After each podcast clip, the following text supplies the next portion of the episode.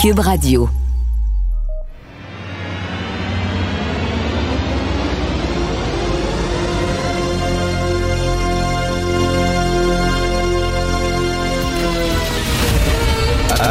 Attention, cette émission est laissée à la discrétion de l'auditeur.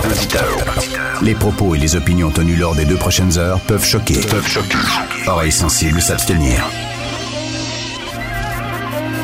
Richard Martineau. Martino. Un animateur pas comme les autres. Richard. Cube Radio. Bonjour, bon mercredi et merci d'écouter Cube Radio. J'aimerais attirer votre attention sur deux chroniques euh, du Journal de Montréal aujourd'hui. Premièrement, la chronique de euh, la chronique de Sophie Durocher, tiens, ma blonde, euh, qui crie sur Juliana Margulies. Vous connaissez cette comédienne, Juliana Margulies. Alors, dans l'émission de Morning Show sur Apple TV, qui n'est pas très bonne, le dit. La première saison, c'était correct. La deuxième, j'ai lancé après deux épisodes. C'est vraiment un soap euh, assez mièvre sur les coulisses de la télévision. Mais bref, Juliana Margulies joue une lesbienne qui va cruiser euh, euh, Jennifer Aniston là-dedans. Ils vont vivre une torride histoire d'amour. il me semble que c'est bien, tu sais, Apple TV qui met un couple de lesbiennes à l'avant-plan dans son émission la, la, la plus regardée. Donc, ça prouve que écoute, on a fait quand même du chemin, fantastique, bravo. Non, non, ça chiale les LGBTQ2, WZ2 chiale parce que Juliana Marguerite, elle n'est pas lesbienne. Et on dit que le personnage de la lesbienne devrait être joué par une lesbienne. Et là, Madame Marguerite dit, c'est parce que je suis une comédienne. Savez-vous ce que fait une comédienne? Une comédienne, ben, ça joue ça interprète une personne qu'elle n'est pas. Complètement ridicule qu'on discute encore de ces niaiseries-là. Euh, ça n'a aucun sens. Tom Hanks, c'était fantastique dans le film Philadelphia de Jonathan Demme, un des premiers films à Hollywood, sinon le premier film à parler ouvertement de, du sida. Il n'était pas gay, il jouait un gay. Ça, ça veut dire que un acteur gay peut pas jouer un straight. Si on est là, ça veut dire que chacun dans son coin, chacun dans son camp. Ça veut dire que si un, hétéro peut pas jouer un homosexuel, donc un homosexuel ne peut pas jouer un hétéro. Et je reviens là-dessus. Il y a la série Anne Boylan euh, qui est disponible, je sais pas sur quelle plateforme. Anne Boylan était une des femmes de Henri VIII. Henri VIII, on sait qu'il a décapité quelques-unes de ses femmes, il voulait se divorcer, etc. Il est passé sous, euh, sous la guillotine. Et euh, il y a une série sur Anne Boylan. Anne Boylan est jouée par une comédienne noire. Alors qu'Anne Boylan, elle était blanche. Dans le temps d'Henri VIII, Henri VIII ne mariait pas avec des femmes noires. Elle était blanche, Anne Boylan. On le fait jouer par une noire. Est-ce que ça crie dans les chaumières? Est-ce qu'on dit c'est épouvantable? Voyons donc, Anne Boylan était blanche, elle doit être jouée par une blanche. Non. Tout le monde trouve ça le fun. Alexander Hamilton, un des pères de la Constitution américaine, était joué par un noir sur les planches de Broadway. C'est une des comédies musicales qui a été la plus primée de l'histoire des comédies musicales aux États-Unis. Est-ce que quelqu'un chialait en disant, voilà Alexander Hamilton, il, Alexander Hamilton, il était blanc, il n'était pas noir? Ben non. Tout le monde trouvait ça super. Mais là, soudainement, c'est une hétérosexuelle qui joue une lesbienne et tout le monde capote. vraiment, on se calme et on respire par le nez. Et le texte de Mario Dumont sur le drapeau en berne euh, sur, le, sur le Parlement canadien. Et euh, Mario, euh, tout à fait avec justesse, avec raison, dit OK, bon, on a mis le drapeau en berne au début lorsqu'on a appris toute l'histoire des pensionnats autochtones. C'est épouvantable. Et les corps et les cimetières et tout ça. On a mis le drapeau en berne, mais à un moment donné, il faut leur lever le drapeau, là. On n'est pas pour toujours s'auto-flageller. Est-ce qu'on va le mettre en permanence en berne? Tous les pays ont des choses à se reprocher dans leur histoire. Jusqu'où on va s'auto-flageller? Là, c'est le mois de novembre. Le mois de novembre, c'est le jour des morts. C'est, on se souvient des soldats qui sont morts euh, euh, au front, euh, des soldats de l'armée canadienne. Il faut avoir une certaine fierté envers ces soldats-là. Est-ce qu'on va remonter le drapeau pour le jour des morts? Je l'espère. Mais là, jusqu'à quand il va rester en berne comme ça? Et euh, dire, dans ce temps-là, tous les, tous les drapeaux de tous les pays devraient être en berne parce que Il n'y a aucun pays qui a strictement rien à se reprocher. Euh, notre histoire, dit euh, Mario Dumont, euh, contient des belles choses, des belles pages d'histoire dont on peut être fier, mais des pages aussi d'histoire beaucoup plus sombres dont on doit avoir honte. Et là, de mettre l'accent seulement sur les pages honteuses de notre histoire en mettant constamment le drapeau en berne. Et là, c'est certain qu'une fois que tu le mets en berne pendant très, très longtemps, ben là, c'est difficile de le relever, le drapeau. Parce que là, ça va chialer. S'il avait dit on le met en berne pendant 24 heures, puis après ça, on le relève, c'est correct. Mais là, là, tu sais, si tu apportes pendant deux mois le déjeuner au lit à ta blonde, puis à un moment donné, t'arrêtes, ben, elle sera pas contente. Pourquoi t'arrêtes de me l'apporter? Là, ça va être difficile de le remettre euh, vraiment en haut du mât. Donc, euh, deux chroniques à lire dans le journal.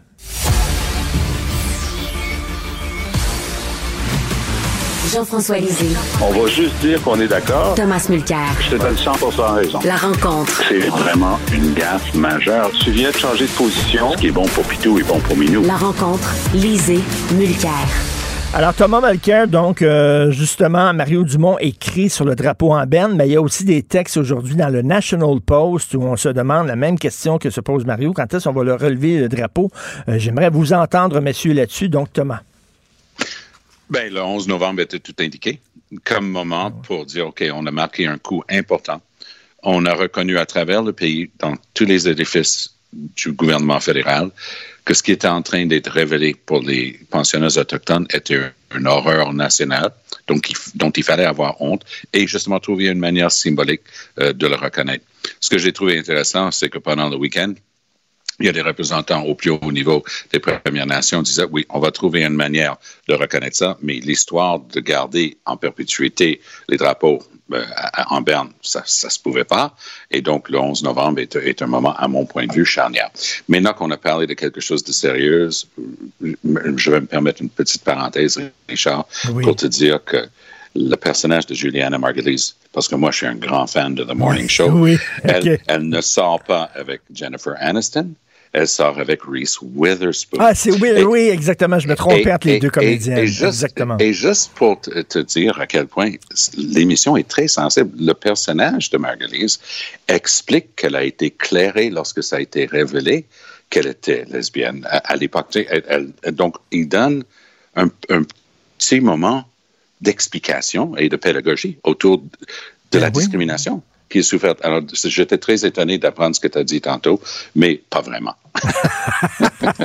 mais, mais Jean-François, pendant qu'on est dans cette parenthèse-là, je ne la referme pas tout de suite, mais toi qui es un, grand fan de la culture américaine, tu étais correspondant aux États-Unis pendant, pendant longtemps. Euh, Jean-François, Alexander Hamilton, ça te dit quelque chose? C'est un des pères de la Constitution américaine. Euh, la comédie musicale qui lui rend hommage, euh, Alexander Hamilton est joué par un noir et personne ne dit quoi que ce soit. Mais...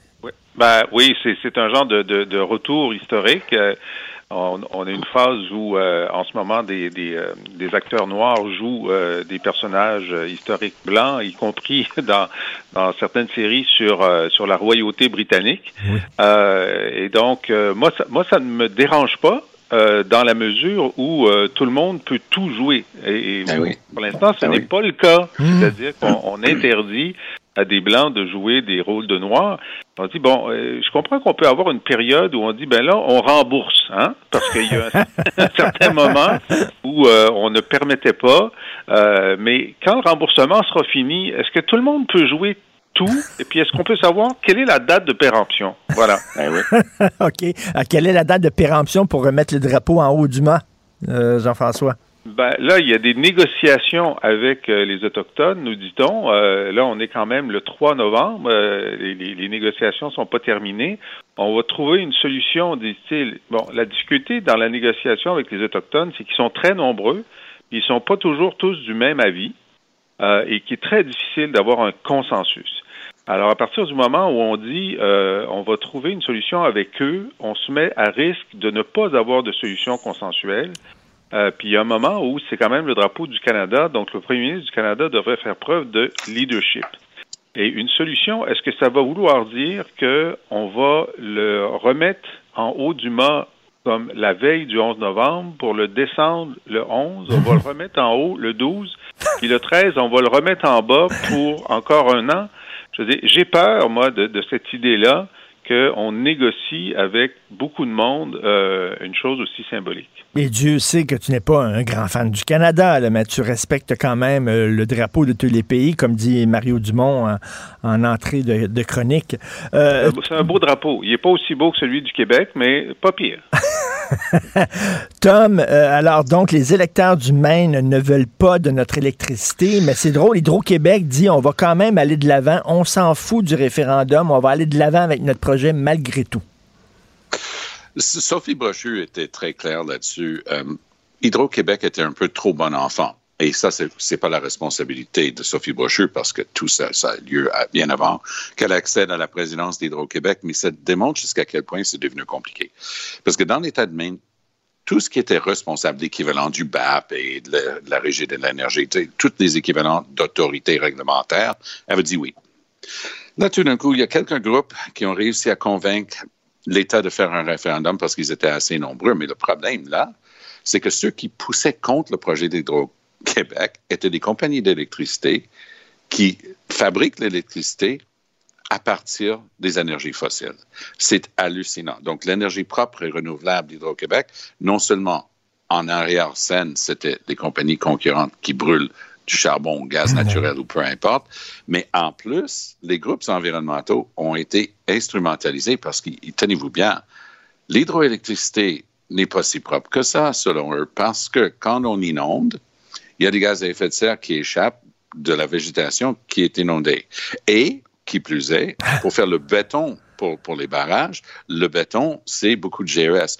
Oui, mais ces barrages-là datent des années 60 et 70. Est-ce que tu veux qu'on remet en état euh, le tout? C'est ça, c'est le, le, NIMBY. Là. Le NIMBY, c'est Not in my backyard. Et c'est là où on est rendu. Donc, toutes les bonnes pensées du monde pour réduire les gaz à effet de serre s'affrontent à des théories saugrenues.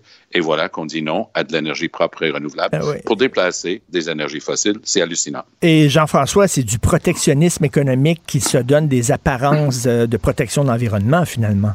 Oui, mais les gens ont voté quand même, puis c'est parce qu'on passe sur leur territoire pour aller ailleurs. Si c'était de l'énergie qui s'en allait chez eux, je pense que le débat aurait été différent.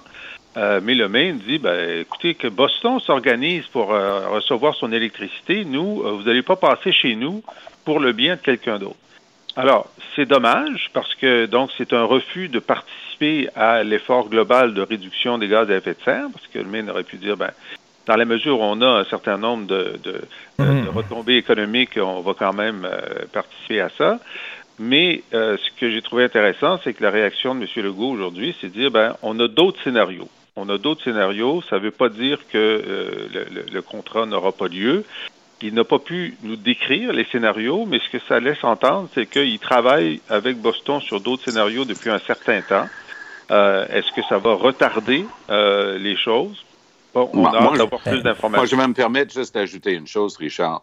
L'hydroélectricité propre, renouvelable, sécuritaire et constante de qualité, parce que j'ai déjà, quand j'étais en pratique privée du droit, travaillé avec le New York State Electric and Gas, puis je peux te dire que selon l'heure de la journée et la catégorie d'électricité qu'on achète, c'est différents prix. Il y a du brown electricity qui est un petit peu moins fiable, mais ça peut chauffer une chaudière. Mais si tu veux faire du travail dans une usine avec des microprocesseurs, ça prend l'hydroélectricité d'Hydro-Québec parce que c'est parfaitement constant. C'est pas par hasard que IBM a un énorme wafer fab euh, ici au Québec, euh, dans le coin de, Saint-Bruno. Euh, pardon, je, suis du mauvais bord, un petit peu plus vers la frontière. Mais Ici au Québec, IBM a cette usine-là à cause de la qualité de notre électricité. Donc, c'est quelque chose qu'on peut utiliser comme carte de vente pour attirer des bons investissements. Moi, je je, capoterai pas avec l'histoire du Maine et de Massachusetts. Mais, mais, Tom, ça démontre quand même que c'est très difficile d'arriver avec des gros projets environnementaux avec cette idée-là, ce réflexe-là, not in my, in, my backyard. Oui, mettons, si tu veux des éoliennes, si tu veux installer des éoliennes, les gens vont dire ah oui, mais pas dans ma cour, pas dans mon oui, champ. Il y a le NIMBY qu'on vient de mentionner, not in my backyard, mais il y a aussi le banana ce qui est build absolutely nothing anywhere, nowhere. Alors, ça, c'est any, any, anytime. Ça, c'est banana. Banana. Euh, oui. Et, on est, oui, parce que objectivement, et, je pense que Jean-François fait super bien de le mentionner, les gens disent, Je veux pas ça chez nous. C'est même pas pour nous. Mais en fait, c'est pas vrai que c'est pas aussi pour le Maine parce qu'il y a des gens de Lewiston qui disent non, non, non, on va avoir de l'électricité, il va y avoir des surplus, ça peut nous aider énormément localement. Mais peu, peu importe. Moi, je capoterai plus pour, pour ces contrats-là. Moi, parce que tu joues le jeu complètement. Tu vas devant toutes les instances réglementaires, tu montes patte blanche, puis là, en arrière-scène, tu as des compagnies qui produisent l'électricité en brûlant du gaz naturel, Ben qui sont en train de, de manipuler toute la... la- laissez faire. Faites venir des compagnies ici, créez des... Hein? M. Legault dit qu'il veut des bons emplois. Ça, c'est des bons emplois. Hein? Euh, attire des, des entreprises ici pour qui, en termes de leur responsabilité sociale, ils vont pouvoir aller vers les marchés boursiers, aller vers leurs clients, aller vers les banques, parce que les banques regardent beaucoup aujourd'hui les, dangers que représentent les investissements directs ou indirects dans, dans des énergies non propres et ainsi de suite. Donc, on va les attirer ici. On va bâtir notre économie sur cette hydroélectricité, cette énergie propre, renouvelable et fiable. Jean-François, aujourd'hui, la presse nous apprend finalement que Denis Coderre conseillait un promoteur immobilier. Qu'est-ce que tu en penses? Oh, que boy. Je pense que ça aurait été mieux qu'ils nous le disent. Ben parce oui. que, en, en même temps, c'est une mauvaise nouvelle, mais pas si mauvaise que ça, en ce sens que, euh, évidemment, euh, le- le- toute la, la- la- la rhétorique de Projet Montréal, c'est de dire euh, Denis Coderre donnerait les clés de la ville aux développeurs immobiliers. Et donc, il y a un soupçon qui est trop proche des développeurs. La position de M. Coderre sur, euh, sur le logement, par exemple, c'est de, de reculer sur la réglementation euh, municipale qui oblige les développeurs à avoir euh, 20 de, de, de, logements abordables, 20% de familial, puis 20 de social. Il y a des arguments économiques pour dire que c'est pas une bonne réglementation, mais maintenant qu'on sait qu'il travaillait pour un développeur important, on peut penser qu'il y a un, il est en conflit d'intérêts. Mais s'il l'avait dit lui-même, Ben oui. la campagne, Ben oui. il a dit, écoutez, Ben oui. conseillé pour ce développeur-là, mais seulement pour ses activités internationales. Ah, ça aurait amorti le choc un peu. Tu sais, il y aurait quand même Ben oui. été conseil pour un développeur, mais si lui il l'avait dit, là c'est le développeur qui le dit. Euh, puis, puis surtout, c'est que le développeur dit il n'y avait pas d'entente de confidentialité. Hein? Et alors que l'autre disait qu'il y en avait. pire, Donc. Tom et Denis Coderre est le pire ennemi de Denis Coderre, ce qu'on disait hier. hein. Exactement. Il, il a construit une machine infernale pour se donner des coups de pied dans le derrière. Ça tenait pas la, ça tenait pas la route, cette C'est la meilleure de la semaine, Tom. Non, mais, mais c'est, c'est du grand Coderre, tu sais, c'est son socle. Non, non, je textais pas, c'était mon socle. Ah oui, comment va ton socle, Denis? Tu sais, come on. En fin de semaine, il avait des ententes blindées de confidentialité. Il pouvait même pas en parler. Là, il demande au promoteur immobilier en question, puis, est-ce que vous avez une entente de confidentialité? Réponse, pas pas en tout. Donc, déjà là, ça prouve pourquoi le public avait le droit de dire euh, Monsieur Coderre, vous voulez être maire d'un- d'une ville avec un budget de 7 milliards de dollars. Est-ce qu'on peut avoir une petite idée? C'est qui vos admirateurs secrets? Non, je ne peux pas vous le dire, c'est confidentiel. Je vous le dirai après, peut-être. Ah, come on. Le public va juste baisser les votes. Je pense pas qu'il y a énormément de votes qui vont changer à ce stade-ci.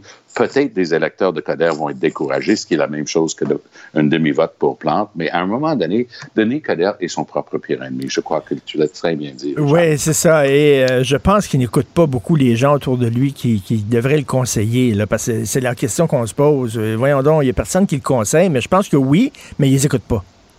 C'est l'impression que j'ai. C'était. euh, euh, écoute, on- si la personne qui le conseille lui a conseillé de faire ça, euh, je pense qu'il faudrait que tous les politiciens le sachent pour ne jamais l'embaucher. Ben voilà. Mais en fait, le- la réalité, c'est qu'il a d'excellents conseillers. J'en connais au moins deux qui travaillent avec lui, puis je peux te dire, c'est du monde top-notch, là, des, des, des top, top, top, des cinq étoiles.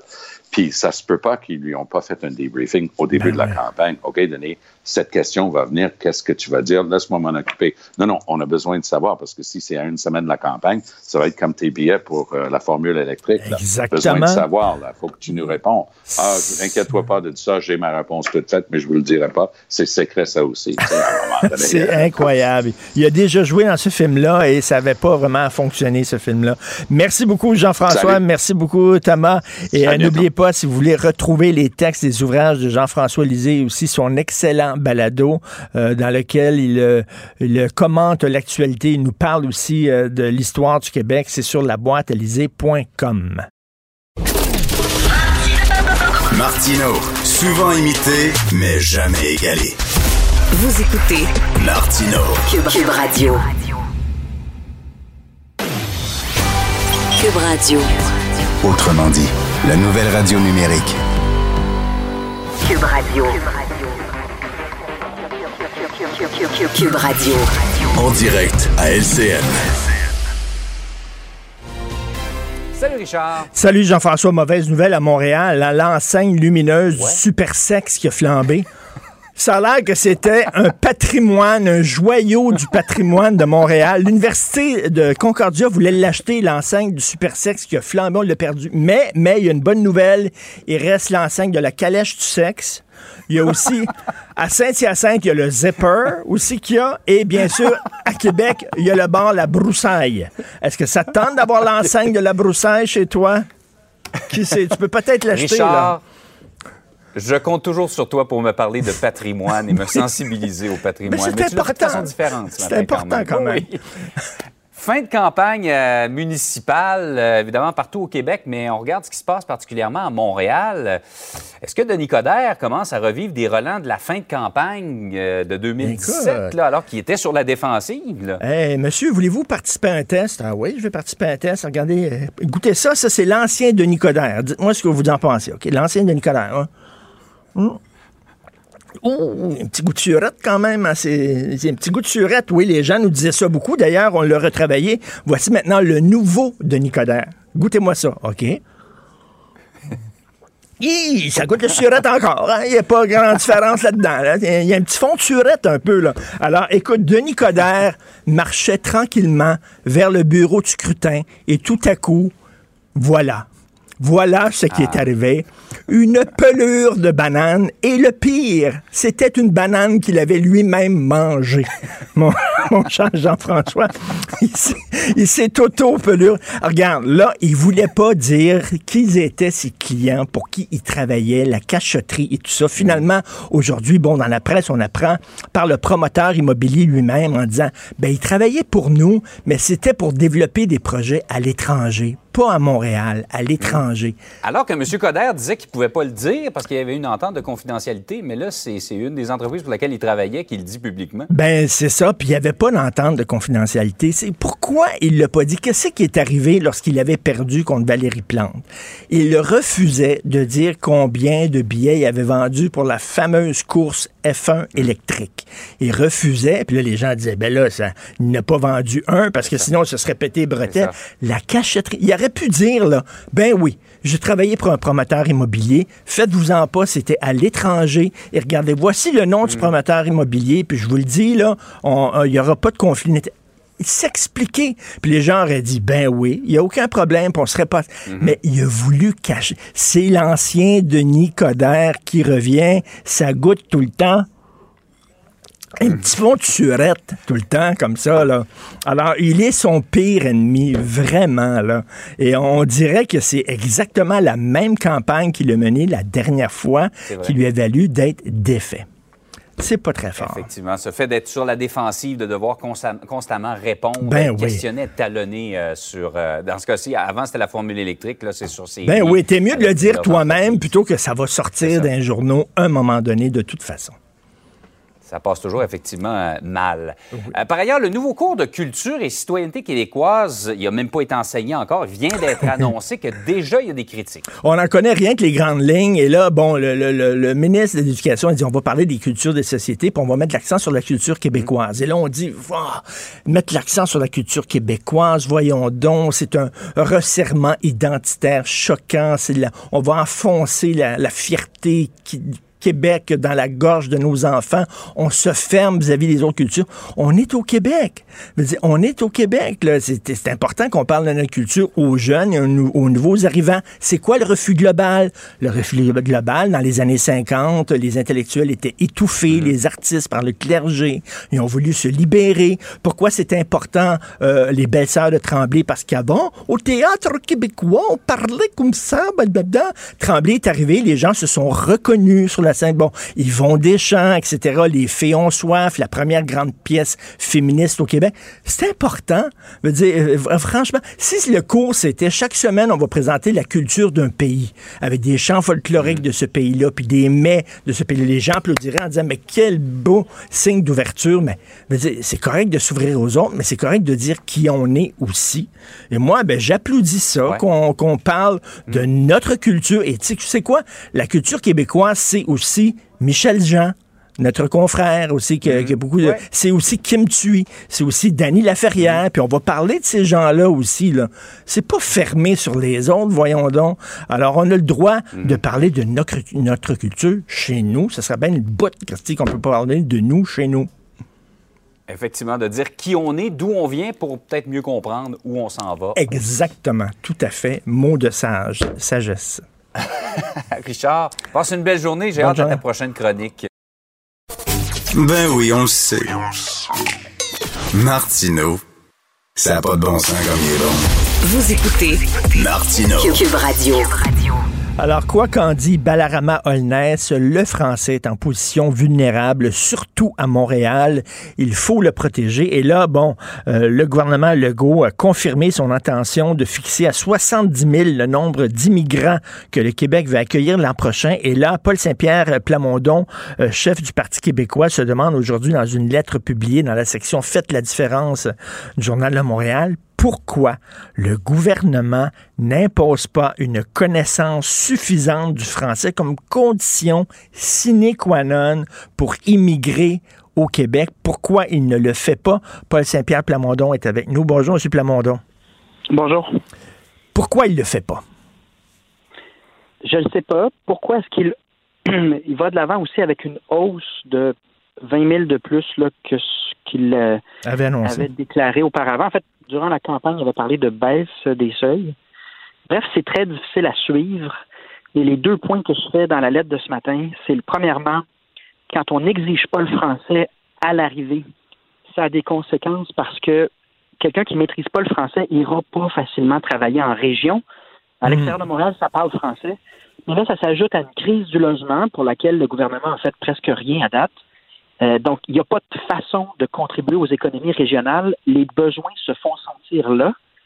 Et euh, pourquoi aussi aller de l'avant avec une hausse des seuils en affirmant, avec la doctrine qui était celle de Jean Charest, de Philippe Couillard, à savoir que les hausses de seuil solutionnent les problèmes de pénurie de main-d'œuvre? Les études là, démontrent qu'en fait, ça a un impact très, très minime sur la pénurie de main-d'œuvre. Euh, C'est utile pour aider les entreprises qui ont un besoin à court terme. Et c'est pour ça qu'on dit, ben justement, il faut que nos immigrants maîtrisent le français, puis il faut qu'ils soient connectés directement avec les entreprises en région qui ont des besoins. Pas un modèle euh, qu'on voit à Toronto ou ailleurs dans le Canada, où finalement euh, les Québécois d'adoption vont demeurer dans les grands centres, n'apprendront pas le français. Et là, ben, on a des changements démographiques, linguistiques, là, qui expliquent le débat sur euh, la langue française euh, au cours des dernières années. Mais là, il y a une pression auprès du gouvernement de la part du patronat, hein, le conseil du patronat, les chefs d'entreprise qui disent on a besoin de travailleurs vite, vite, vite, de l'immigration, ça va régler le problème de pénurie de main-d'œuvre. C'est pas le cas. Si c'était vrai, quand Jean Charest a augmenté les seuils de 35 000 à 50 000, au nom de la pénurie de main-d'œuvre, on aurait solutionné la situation. C'est pas le cas.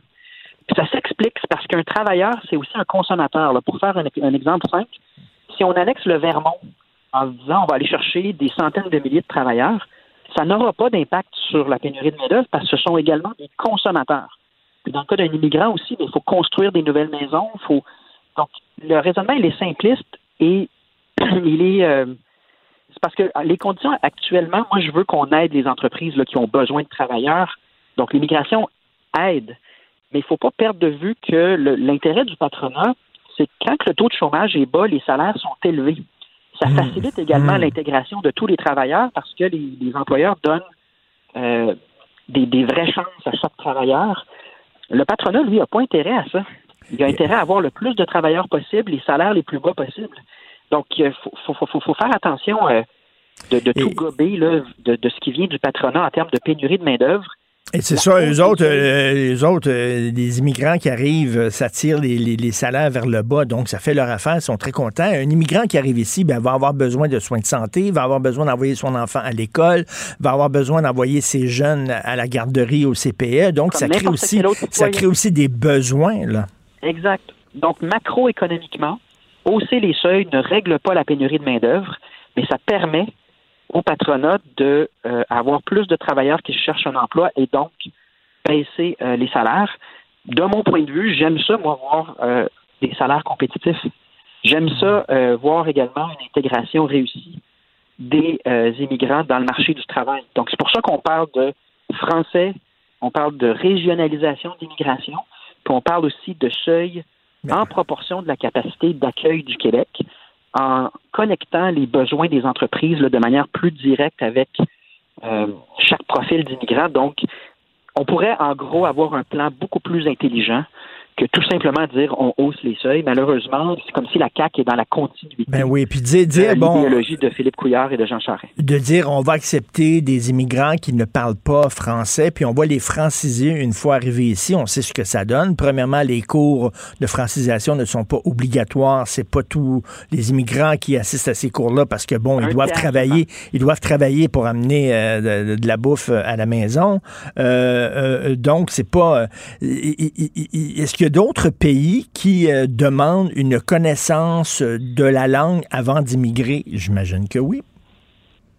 Euh, oui, mais c'est encore plus criant dans le cas du Québec parce qu'on est juste 2 de francophones en Amérique du Nord.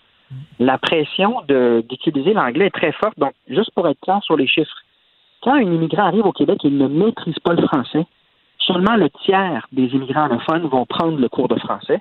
Mais sur ce tiers-là, 90 ne compléteront pas le cours pour un niveau suffisant là, pour travailler en français. Mm.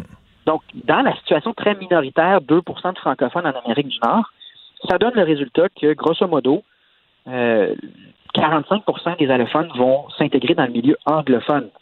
Donc, évidemment que sur moyen long terme, ce que ça donne, c'est un français qui va disparaître graduellement dans la grande région de Montréal et plus tard dans l'ensemble du Québec. Donc, moi, je, veux que l'immigration fonctionne, qu'un immigrant s'intègre. C'est pour ça qu'on prend la maîtrise du français. Et c'est dans l'intérêt de tout le monde, tant sur le plan du marché du travail que la pérennité de notre langue. Tout à fait. Euh, comme vous le dites, le français est extrêmement vulnérable et est en état de, de, de, On est très, très, très minoritaire sur le territoire américain. Donc, ça, ça en fait, ça justifie le fait qu'on utilise, qu'on qu'on ait recours à des lois qui semblent peut-être un peu drastiques, mais on est obligé par notre situation d'avoir des lois un peu drastiques en disant, ben, si tu connais pas le français, tu peux pas venir ici parce qu'on n'a pas les moyens de franciser ces gens-là faut le dire. Euh, Richard, drastique, est-ce que c'est si drastique que ça? Regarde non, non, ben moi, je ne dis pas que c'est drastique, mais c'est perçu, par, euh, perçu comme drastique par des gens comme Balarama Holness, par exemple. Ben, c'est ça, mais là, à un moment donné, on n'est pas obligé de tout prendre. Euh, par exemple, on accueille à peu près un peu plus que deux fois plus d'immigrants par per capita au Québec par rapport à la France ou aux États-Unis. on a une paix sociale vraiment plus grande qu'un paquet de pays par rapport à l'immigration en termes de réussite, ça va somme toute bien. Il euh, n'y a rien de drastique à dire on va prendre dans le bassin des quelques 300 millions de francophones dans le monde pour assurer une pérennité de notre langue. Il n'y a rien de radical de dire on va planifier l'immigration pour que l'intégration ait lieu grâce à nos régions, pour que les besoins en région soient comblés. On va fixer les seuils en fonction de notre capacité réelle d'accueil et non pas en fonction de ce que le Conseil du patronat euh, désir. Il n'y a rien de drastique ou de radical hmm. là-dedans, c'est juste du gros bon sens. Mais, mais François Legault, François Legault, il plie les genoux devant, devant euh, certains lobbies parce que là, vous citez François Legault dans votre lettre aujourd'hui. Euh, il a dit le Québec a accordé trop d'importance à la connaissance du français dans le processus de sélection des immigrants. Comment on peut dire ça? C'est une déclaration qu'il avait faite et qui laissait supposer que euh, parce qu'on était euh, en chambre, les gens ne suivent pas tout ce qu'on fait euh, au Salon Bleu, mais En Chambre, on a fait un nombre incalculable de motions pour demander à la CAQ d'acquiescer notre demande d'imposer le français comme critère avant l'arrivée. Jamais la CAQ a consenti à ça. Donc, si on combine ça avec l'agrandissement de Dawson, avec une loi 101 rénovée qui va pas assez loin de l'avis de tous les experts, un gouvernement qui a un discours, puis ensuite dont les gestes ne suivent pas le discours, puis pas juste en français. C'est vrai en mmh. environnement, c'est vrai dans la crise du logement, c'est vrai pour les familles qui s'appauvrissent en ce moment en raison de l'inflation. C'est vrai dans toutes sortes de domaines. Puis je oui, ça, ça, ça fait penser, ça fait. C'est de le relever de proposer des meilleurs, euh, des plans plus euh, complets, plus intelligents on critique souvent Justin Trudeau en disant que les bottines ne suivent pas les babines, mais aussi euh, du point de vue de la CAQ, euh, euh, on se pète les bretelles avec la loi 96. Mais d'un autre côté, on donne plein d'argent à Dawson, on donne quasiment à l'hôpital Royal Victoria, à l'université McGill, on hausse les seuils, le statut bilingue des municipalités, on hausse les seuils d'immigration, on refuse qu'ils aient une connaissance suffisante du français. Donc, on, on, dit une chose, mais dans les faits, on fait autre chose. C'est ce que vous dites c'est que la hausse des seuils d'immigration va annuler les efforts qu'on fait pour la, protection du français. Exact. Puis ça prend un peu de courage, c'est-à-dire que le rôle du Parti québécois dans le contexte actuel, on sort d'une pandémie, c'est de donner leur juste. Puis des fois, ça prend du courage parce que je le sais que, comme dans d'autres dossiers, on va se faire brasser. Mais c'est important qu'un parti donne leur juste, dise vrai sur ces enjeux-là parce qu'ils sont déterminants pour notre avenir. Euh, par exemple, la loi sur au cégep, là, euh, certains ont ri de notre proposition, ont dit que c'était une proposition euh, complètement absurde. Mais dans les faits, les deux tiers des francophones nous soutiennent là-dedans. Donc, euh, des fois, il faut dire juste, on se fait brasser un peu, mais à moyen long terme, la population nous soutient, puis j'espère nous reconnaître que beau temps, mauvais temps, on dit les choses comme elles le sont, puis on offre des solutions qui sont beaucoup plus complètes. Donc, on a un rôle à jouer, puis on va le, on va le jouer jusqu'au bout, surtout pour quelque chose comme le français qui évidemment, là, au Parti québécois nous tient très à cœur. On, on peut lire ça, en fait, la, différence. Immigration, une hausse des seuils qui annulent les efforts pour le français. Merci beaucoup, M. Paul Saint-Pierre Plamondon. Merci. À une prochaine. Prochaine. Vous écoutez Martino. Vous venez de vous connecter en direct sur Cube Radio? Pas de stress. Tout est disponible en balado sur l'application ou le site cube.radio. Le, le commentaire de Félix Séguin, un journaliste d'enquête pas comme les autres. Écoute, Félix, pleurer en lisant le journal, c'est rare que ça arrive, mais ce matin, sur la, la fillette de Granby, là. Écoute, moi, je, ne sérieusement euh, là-dessus, moi, Richard, j'ai peu à dire parce que quand euh, j'entends les euh, reportages à la télé, les descriptions à la radio, ou quand je vois des articles de journaux qui traitent de ce procès-là, je ne les lis pas je ferme la télé, je change de mm. poste, je ne suis pas intéressé à savoir qu'est-ce qui s'est passé. Malheureusement, je ne sais pas pourquoi. j'ai, trop de sensibilité pour être confronté à cette histoire-là. Non, mais c'est, c'est, le bout de l'enfer, là. Ça, ben, j'ai trop de sensibilité pour ça, Richard. Je, je, je, te, je te jure, je ça, quand j'ai eu des enfants, ça, ça a tout changé dans, ça, a évidemment tout changé dans ma vie. Euh, puis Dieu sait que j'estime avoir été confronté dans ma, carrière là à des situations où euh, il y avait des gens qui, qui, qui mouraient devant moi, des, des, des histoires d'une tristesse infinie. Puis celle-là, je suis pas capable de l'entendre. Euh, je suis pas capable de l'entendre. Euh, les bras, les jambes. C'est peut-être pas la bonne chose. Les bras, les jambes attachaient avec du tape, elle pouvait pas bouger la tête, elle avait les lèvres bleues. C'est épouvantable. C'est épouvantable. Écoute, euh, je sais que c'est des détails difficiles à dire, mais c'est incroyable. Écoute, on va passer à, autre chose parce que toi puis moi, on va pleurer pendant 15 minutes, puis c'est pas super génial. Euh, menace contre des journalistes, il y a un complotiste qui est accusé. Oui, et celui-là, là, je l'avais suivi, ce complotiste-là. Euh, il s'appelle Daniel Turgeon. Puis, euh, en fait, euh, je dois dire là qu'il y a des, journalistes là qui avaient signalé sa vidéo à la sortie du Québec parce que le beau Daniel avait fait une, vidéo, ce qu'il appelle un Facebook Live, là, où il susurrait là à l'oreille de ceux qui voulaient bien l'entendre tranquillement là que lui euh, il était pour entrer dans les locaux de TVA et de Radio Canada il dit ah. je cite je rentrerai là le doigt collé sur la gâchette de la mitraillette. Ben, il ne décollerait pas jusqu'à temps qu'il n'y ait plus personne debout. Et il disait ça en souriant Daniel Turgeon dans une vidéo diffusée là-dessus. C'est un Québécois de 50 ans euh, qui euh, semble avoir déménagé là maintenant, qui avait euh, produit cette vidéo-là là, en pleine pandémie. Et là, il voulait en plus de ça saboter les tours de téléphonie 5G. il dénonçait quoi? Le Deep State, l'État Ben profond, oui. il s'était lancé un peu là-dedans. Puis là, il disait que TVA et Radio-Canada faisaient des reportages faux sur la vaccination. Il disait, je suis chanceux que je ne suis pas soldat. En regardant droit dans sa caméra, il avait l'air dérangé. Euh, le beau Daniel en question. Il dit, et moi, c'est ce que je trouve hallucinant parce qu'il y a plusieurs personnes qui lui ont répondu à Daniel en disant Daniel, t'es en train de menacer de tuer quelqu'un, mon vieux. Puis là, après ça, il aura fait une vidéo, encore tout sourire, tout sourire, en disant c'est pas des menaces, là. Il dit, j'ai pas dit que j'allais faire ça, là. Tu comprends que quand ils se font pogner, quand ils se font remettre devant devant euh, devant le visage euh, leur propre turpitude, leur propre ineptie, puis euh, leur propre délire, ils disent tout le temps la même chose. Non, non, non, non. C'est pas ça que j'allais faire. Je que pas vraiment mots. dire que j'allais tuer juste des mots. Ben sorry, mon homme. Tu sais, quand je te parle de, de, de les- des éléments qui constituent une infraction criminelle, les éléments constitutifs d'une infraction criminelle, quand Crèvecoeur dit, Jean-Jacques Crèvecoeur, le, le gourou des Laurentides, dit euh, faites ce que vous avez à faire. Il n'incite pas directement à tuer. Mais quand tu rejoues, mais malheureusement, c'est implicite. Il, il le fait, mais implicitement. Il est assez habile pour pas se magasiner une accusation euh, de menace de mort. Mais quand le beau Daniel fait ça, lui, sur YouTube puis Facebook, puis il dit, je vais rentrer avec la mitraillette, puis ils décolleront pas de là, là, il a franchi l'étape.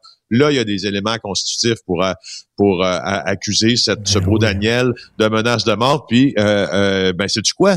Il a été accusé, hein? Bon, alors, il a menacé des journalistes, il a été accusé, puis sais-tu quoi? Il y a un article dans le code criminel aussi où et je suis content qu'il existe ce- parce que c'est c'est le même article qui a permis l'accusation euh, contre Francesco Del Balso d'avoir menacé le journaliste euh, Félix Séguin moi-même de mort il y a euh, quelques années de ça. Tant, menacé de mort, de vouloir s'en prendre à un membre de euh, l'appareil judiciaire comme un avocat ou ou un journaliste, c'est prévu au code criminel qu'il y a une petite peine qui vient avec ça, puis c'est tant mieux. Alors, me- le beau Daniel, là, il est accusé maintenant. Donc, il va comparaître le 7 janvier prochain et quoi, il risque de l'emprisonnement? Ben, moi, je, je pense pas là qu'il va faire de la prison pour ça. Euh, faire des travaux je pense juste communautaires, que puis une amende, faire des une travaux communautaires, puis une amende, mais tu sais, en même temps, il va avoir, euh, je sais pas, ça va lui prendre quelques années s'il est déclaré coupable d'avoir d'avoir Bon. une absolution. Je pense pas que le juge se rende à, à absoudre euh, le beau Daniel là, sur le banc. Donc, si Daniel avait des projets de, de voyage à Old Orchard l'été prochain, là, euh, il peut les jouer, je pense qu'il peut les oublier. Et parlant Alors, de coucou, ça vient avec des conséquences, hein? Ben oui, ça. non, non, c'est sûr, ça vient avec des conséquences. C'est pas des paroles en l'air. Et parlant de, de coucou, euh, alors, euh, tiens, on pourrait peut-être en parler un peu plus tard si on a le temps dans l'émission, si on se trouve du temps avec Alexandre Moranville-Wallet, qui est notre spécialiste en complot. Mais euh, JFK était censé apparaître à Dallas. C'est quoi cette affaire-là? Ah, c'est assez intéressant. D'ailleurs, je vous suggère euh, d'aller lire euh, nos articles là-dessus sur le site du Journal de Montréal, puis d'aller lire également l'article qui se rapporte à cette apparition ou à ce non-lieu d'apparition qui devait avoir lieu à Texas hier dans le, au Texas dans le Vanity Fair. Euh, qui dit le lead de ce texte-là, pour information, là, le lead d'un texte journalistique, là, c'est les premières phrases là, qui sont écrites, euh, qui résument un peu euh, l'affaire dont on va te parler. Puis ça doit être assez télégraphique, assez punché, pour prendre le mot anglais. Euh, et euh, le lead du Vanity Fair dans ça, c'est, ça dit, pour plusieurs raisons, euh, Donald Trump a perdu la dernière élection. Euh, et euh, quand les gens sont allés aux urnes, euh, il y avait eu 232 000 morts en raison de sa mauvaise gestion de la pandémie. Mm. Et il y a un autre facteur aussi euh, qui a contribué à- à- à- au, au climat social aux États-Unis, c'était QAnon qui a rendu euh, Donald Trump, et je cite les mots du Vanity Fair, batshit crazy lunatic. Alors, qu'est-ce qui s'est passé avec Trump? Qu'est-ce qui s'est passé avec JFK? Qu'est-ce qui s'est passé avec QAnon? C'est que hier, il y a eu un rassemblement de quelques centaines de personnes, pas plus, euh, sur euh, Daily Plaza euh, à, à- à Dallas, euh, au Texas. Pour ceux qui ne connaîtraient pas leur histoire assez récente, c'est là où JFK a Mm. été assassiné. 63. Euh, Daily Plaza, c'est un lieu pour moi, je l'ai visité à plusieurs reprises. Là, euh, c'est un lieu quasi sain. Là. Hmm. Alors, ils ont un peu profané de leur présence conspirationniste ce lieu où JFK a été assassiné. Parce qu'on croyait qu'à midi, ces adeptes de QAnon qui se sont rassemblés croyaient que qu'à 13 heures, en fait, euh, le fils du président Kennedy assassiné, donc John F. Kennedy Jr., qui est décédé en 99 avec sa femme Caroline, avec sa belle-sœur Lauren, dans un avion Ben qui oui. pilotait. John John, au- John John. John John, Ben John oui. John, hein, et sa fameuse revue d'ailleurs. Euh, bon, alors euh, John F. Kennedy Jr. s'est écrasé, mais on croyait qu'il allait réapparaître. Donc que JFK Jr. allait réapparaître Ben et allait, ben oui, attends un peu, pas tout. Il allait réapparaître et il allait annoncer qu'il briguerait les suffrages pour la prochaine élection et que Donald Trump serait son colistier et que M. Trump allait alors devenir le roi parmi les rois. Et on attendait cette apparition, puis on, a, on, a, on, on était très certain qu'on avait réussi à communiquer avec euh, avec JFK Jr. par la numérologie. Puis là, on attendait qu'il arrive. Tu comprends? Ben, voyons donc. T'as un peu. Non, ben, C'est pas tout.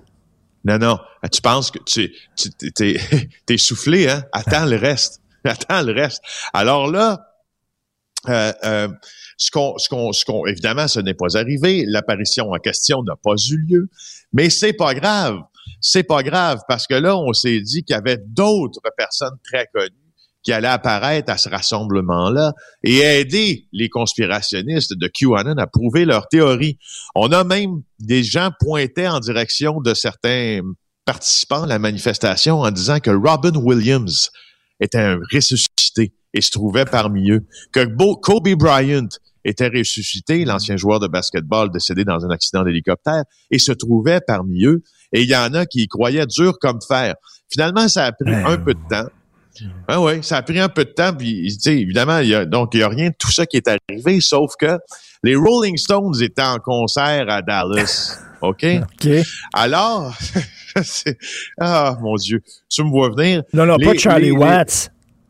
Oui, oui, oui, oui, oui. Puis pas juste Charlie Watts, c'est le vecteur des autres apparitions était pour être le concert des Rolling Stones qui était euh, qui était tenu à Dallas because what? Because they're rolling away the stone. Alors euh, comment te dire à quel point c'est flyé? Non, non, mais attends, mais là, Euh, le c'est- gars, le, le gars qui a parti ces rumeurs-là, là, il, il doit cramper, il doit rire. là. il a regardé Dallas et il dit Tabarnouche, ils sont encore plus fous que je pensais. J'espère, j'espère que la personne qui a créé ça sait fort bien que c'est une farce. Là. Incroyable. Non, c'est incroyable, c'est incroyable. Alors euh, voilà, je voulais te parler de on n'est pas on n'est pas en on n'est pas en pénurie de coucou là, hein? Non, non, mais c'est épeurant que les gens croient des imbécilités pareilles. Christy, là. John. John qui ressuscite. Donc, il disait que John John n'était pas mort dans l'avion, que l'avion s'était pas écrasé ou qu'il était mort, mais qu'il ressusciterait. Oui. Puis qui, que le colistier, qui se présenterait aux prochaines non, c'est- présidentielles et que le colistier de, de, de, de JFK Jr. serait Trump, ce qui à sa face même ne fait aucun sens, évidemment. Mais Trump, il y a une stratégie derrière le fait qu'il devienne le colistier de JFK. C'était parce qu'il deviendrait ainsi l'un des sept rois, mais probablement le plus important des rois parmi les rois. Des affaires de péter, je te jure, là. Mais c'est ça, il y en a qui y croient. Qu'est-ce que je te dis? Tabouin, on n'est pas sorti du bois. La démocratie se porte très bien aux États-Unis. Merci beaucoup. Merci, Félix. Salut. Pour une écoute en tout temps, ce commentaire de Félix Séguin est maintenant disponible en balado sur l'application Cube ou en ligne au cube.ca. Tout comme sa série balado Narcos PQ qui dresse un portrait de l'industrie criminelle à travers des entrevues avec de vrais narcotrafiquants. Cube Radio. Si c'est vrai qu'on aime autant qu'on déteste, Martineau, C'est sûrement l'animateur le plus aimé au Québec. Vous écoutez Martineau. Cube Radio. Gilles Proulx. Bonjour, mon cher Richard. Richard Martineau. Petit lapin. La rencontre. Point à l'heure des cadeaux. Je serai pas là, là à vous flatter dans le sens du poil. Point à la ligne. C'est très important là, ce qu'on dit. La rencontre pro Martineau. Alors, Gilles, la presse nous apprend ce matin que Denis Coderre, finalement, travaillait pour un promoteur immobilier, mais c'était pour le développement international, pas pour Montréal. Pourquoi il l'a pas dit? S'il l'avait dit, c'est tout, on serait passé à autre chose. Pourquoi il l'a pas dit? Moi, je pense qu'il s'est tu tout simplement parce qu'écoute, il est rattaché à trop d'entreprises gigantesques. Une, c'est pour faire venir les expos, puis l'autre, c'est pour ceci, puis l'autre, c'est un lobbyiste. Parce qu'il veut se dire, écoute, s'il faut que je sois élu maire, puis le peuple sait ça, je vais être redevant vers telle compagnie. Hey, on t'a donné 300 000 piastres par année. Pourrais-tu nous renvoyer l'ascenseur? Il y a ce danger-là qui a fait qu'il a, en tout cas, qu'on l'a muselé, il s'est muselé lui-même par prudence, mm-hmm. qui n'a pas été euh, une prudence du tout, mais au contraire, un déculottage systématique pour un gars qui a tant d'expérience sur le plan ben, politique. C'est ça, vaut mieux le dire parce qu'on sait que tout se sait maintenant. Tout se sait, c'est certain que les journalistes allaient fouiller, puis ça sortirait. Vaut mieux que tu le dises toi-même. Ben exactement. Ça a manqué de transparence et puis euh, en ces derniers milles, j'ai l'impression que ça lui nuit passablement. Mais euh, ça dépend. On connaît pas la cervelle de ceux qui vont aller mettre un billet dans l'isoloir. en tout cas, c'est auto-pelure de bananiser, comme disait euh, Jacques Parizeau. ils sont bien payés, les médecins, hein? Ça, c'est incroyable. Nos nouvelles vaches sacrées en blouse blanche, je devrais dire maintenant en blouse verte ou bleue, dépendant du règlement dans le couloir de l'hôpital. Patauge, mais patauge dans l'argent vite gagné. Plus de 203 d'entre eux ont empoché un million. 57 d'entre eux ont empoché encore plus que le million. Et puis là, les ophtalmologistes, c'est les plus, les plus, vraiment, les plus privilégiés. Hey, on parle d'une réunion de 15 minutes, clic, clic, puis viens me voir à telle heure, on va t'opérer, puis tu vas voir que ça fait pas mal. Alors, il y en a trois d'entre eux qui ont gagné plus de 2 millions. Alors, c'est scandaleux, bien sûr, mais à quand la diminution tarifaire? Est-ce que François Legault n'avait pas dit, avant de prendre le pouvoir, qu'il était pour leur arracher, quoi, 500 millions, si je m'abuse? Et c'est toujours pas fait, puis il va arracher quoi, peut-être 100 millions. Il faudrait aller en chercher beaucoup plus que ça. Et euh, c'est le temps plus que jamais, en tout cas, puisque les radiologistes se sont déjà soumis à cette révision du tarif euh, de la visite. On manque d'argent comme jamais dans le secteur hospitalier. On hésite à agir et aller chercher cet argent-là. Pourquoi? Parce qu'on a affaire à des vaches sacrées. Ben, je regrette, on n'est pas en Inde ni au Népal pour avoir affaire à des vaches que tu ne touches pas. Ben oui, on a, on a passé d'un extrême à l'autre. C'est vrai qu'il y avait un retard à rattraper, mais là, barnouche. Puis en même temps, il faut on toujours. Là. Écoute un peu. On, Ben est, oui. on est 8 millions contre 14. là. Hier, j'avais j'avais une, consultation avec mon médecin. On fait ça par téléphone maintenant. Là. On, on va pas le voir. C'est assez bizarre quand même, un examen par téléphone. En tout cas, bref. Et là, euh, je dis à mon médecin, euh, puis il a fait ça vite. Là. Je sais pas si c'est à cause des nouvelles réglementations. Il voulait pas se retrouver sur une liste noire. Il voulait passer beaucoup de, de, de, patients. Mais j'avais beaucoup de choses dont je, je voulais lui parler. On a fait ça en une minute, Christy. Il avait l'air de dire, ah ouais, ah ouais, prochain, prochain, prochain. Fait que là, j'ai dit, j'ai 60 ans. Il est temps que je passe une colonoscopie. Je pense que c'est important. Hey, non, t'as pas besoin de ça. Puis J'ai dit, voyons donc, j'ai dit, j'ai 60 ans, tout le monde le dit, il faut ça. Il dit, ben non, voyons donc, t'as pas As-tu des symptômes? T'as pas de symptômes? T'as pas besoin d'aller pas. Là, je dis, OK, je pense qu'il est temps que je me cherche un nouveau médecin de famille, là.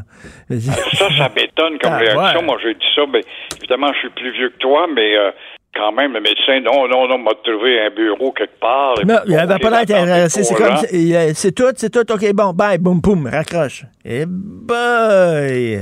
Pendant ce temps-là, il a fait clic-clic, hein? Il a fait clic-clic. En, Clic, en v'là un, c'est en bon. v'là un. Après ça, on va en passer un autre. Euh, c'est complètement. Euh, vous, vous voulez revenir, euh, j'imagine, sur le texte de Paul Saint-Pierre Plamondon aujourd'hui. Donc, euh, il a haussé le seuil d'immigration, François Legault, et en plus, comme disait le chef du PQ, il ne veut pas euh, demander aux futurs immigrants qui arrivent au Québec d'avoir une connaissance suffisante du français. Ça a l'air que c'est pas important, ça. Heureusement, la faible position du Parti québécois nous amène là-dessus. C'est un terrain très important, surtout au moment où Legault essaie d'avoir un plein contrôle sur l'immigration qui n'aura jamais. Euh, on le sait, l'immigration va rentrer à pleine porte l'an prochain. 70 000 nouveaux arrivants d'ici peu. Et la CAQ, dans son programme, ne parlait pas d'individus qui devraient connaître le français avant de s'installer derrière un comptoir, Ben oui. prétexte que c'est un expert, derrière un comptoir pour parler au public québécois, pour nous dire comment agir et évoluer dans la société. Alors le PQ, avec sa faible position, a quand même demandé gentiment, gentiment à la CAQ euh, que 100% des immigrants économiques maîtrisent le français. Or, euh, on découvre qu'il y a 23 000 d'entre eux, millions de valises avec 500 000 piastres emballées. Tu comprends que ça fait taire bien du monde, ça, avec l'argent money talk. Alors, I don't speak French, on va en avoir beaucoup encore une fois. Et quand j'entends le ministre Jean Boulet, qui est un bien gars sympathique, il passe souvent chez euh, notre ami euh, Olivier Zappa, là. Euh, je manque toujours son prénom au complet. Pierre-Olivier Zappa. Oui, voilà. Euh, il passe souvent à son émission, puis là, il nous endort en disant Oui, oui, on a des bons travailleurs en vue, puis on va les envoyer en province, euh, ils vont être francisés. Ça, c'est de la foutaise. On a toujours l'exemple de l'anglais qui rentre d'une pièce où il y a 12 Québécois, et les 12 se mettent à, à parler anglais. Évidemment, il y a même des usines en province qui euh, avaient affaire à des ouvriers qui étaient efficaces, que nous n'étions pas capables de le faire. Ils leur ont fait des cours d'anglais d'abord parce que la machinerie est anglaise, les pièces sont anglaises, puis les back orders, puis c'est tout anglais. Alors comme tu vois, et puis euh, Monsieur le ministre Boulet devrait envoyer justement ses inspecteurs euh, à Villassal, à Verdun, à la Chine, à Laval, chez Tim Horton pour s'apercevoir si le français est une langue obligatoire. Alors, encore une fois, pourquoi pas les envoyer quant à au Cégep Dawson ou encore à Air Canada pour vraiment mieux les intégrer? Et Paul Saint-Pierre Plamondon me disait, s'ils parlaient français, ces immigrants-là, peut-être que ça les intéresserait d'aller s'établir en région. Mais étant donné justement qu'ils n'ont pas la maîtrise du français, ils veulent pas aller en région parce qu'ils savent que c'est en français que ça se passe en région. Fait qu'ils arrivent à Montréal. Puis là, Montréal, à un moment donné, on peut pas tout recevoir, tous les immigrants, là. Ben, exactement. Montréal est un problème de dépersonnalisation, perte d'identité, dans déplaise à ceux qui nous disent que c'est nous qui sommes agressifs, ces maudits démagogues, ces chantres de la peur. Euh, Montréal, au contraire, est une ville qui ne nous appartient pas. Nous ne sommes plus chez nous, chez nous. Pourquoi? Comme euh, Mathieu Bock le disait, tu le reprenais Oui. justement, on n'est plus chez nous, chez soi, et euh, on- le pays ne nous appartient. Le Québec ne nous appartient plus. Pourquoi c'est si épouvantable que ça de demander aux gens qui veulent s'établir ici de connaître notre langue? On est une minorité assiégée, il faut se protéger. Il me semble que ça tombe sous le sens. Non, non, c'est mal vu. Oui, mais ça, Richard, ils vont toujours te répondre. J'ai été reçu par le fédéral, un pays anglais, puis je suis venu en Amérique. C'est ça le, le rêve ultime. La preuve, euh, je, ne me rappelle pas qui chez vous ce matin a parlé de nos artistes. C'est toi, je pense. Tu sais, euh, nos artistes n'ont plus la portée qu'ils avaient. Pourquoi? Parce qu'ils attirent des anciens, des nostalgiques de notre génération, et euh, la nouvelle génération est à l'heure du tam-tam, de l'électronique, d'Hollywood et de tout ce qui est mondial, n'encourage plus les Non, mais artistes les, les- les artistes. Non, mais les. Sûrement pas parce qu'ils sont pas de taille. Ils sont de taille. Mais on veut même pas les connaître parce qu'on a des abreuvoirs tellement plus étourdissants et euh, plus international, ça fait bien. Et c'est comme ça qu'un peuple meurt petit à petit. Et les artistes, de toute façon, ne s'impliquent pas pour la défense du français. On ne les entend pas, alors qu'avant, c'était une cause qui les mobilisait. Et vous voulez revenir sur euh, la rencontre internationale sur l'environnement à Glasgow? Ben oui, je me demande si tout ça n'est pas utile. Encore une fois, il se passe rien. Euh, malgré une présence dynamique de Trudeau, faut l'admettre, à la COP 26 euh, en Écosse, on voit bien euh, que nombre de pays se foutent éperdument de son discours, euh, de son discours, lui qui veut s'attaquer à la déforestation ou encore des taxes sur le carbone. Le- la Chine a déjà annoncé qu'elle va favoriser ses usines à charbon. Joe Biden euh, exclut déjà la tarification euh, pour réduire l'oxyde de carbone. Euh, L'Ontario et l'Alberta vont rechigner dans les brancards puisque justement on écarte l'Ontario, c'est le royaume de l'automobile, donc du pétrole. L'Alberta est également exportateur. Alors je pense pas qu'il soit prêt à faire le sacrifice comme le souhaite.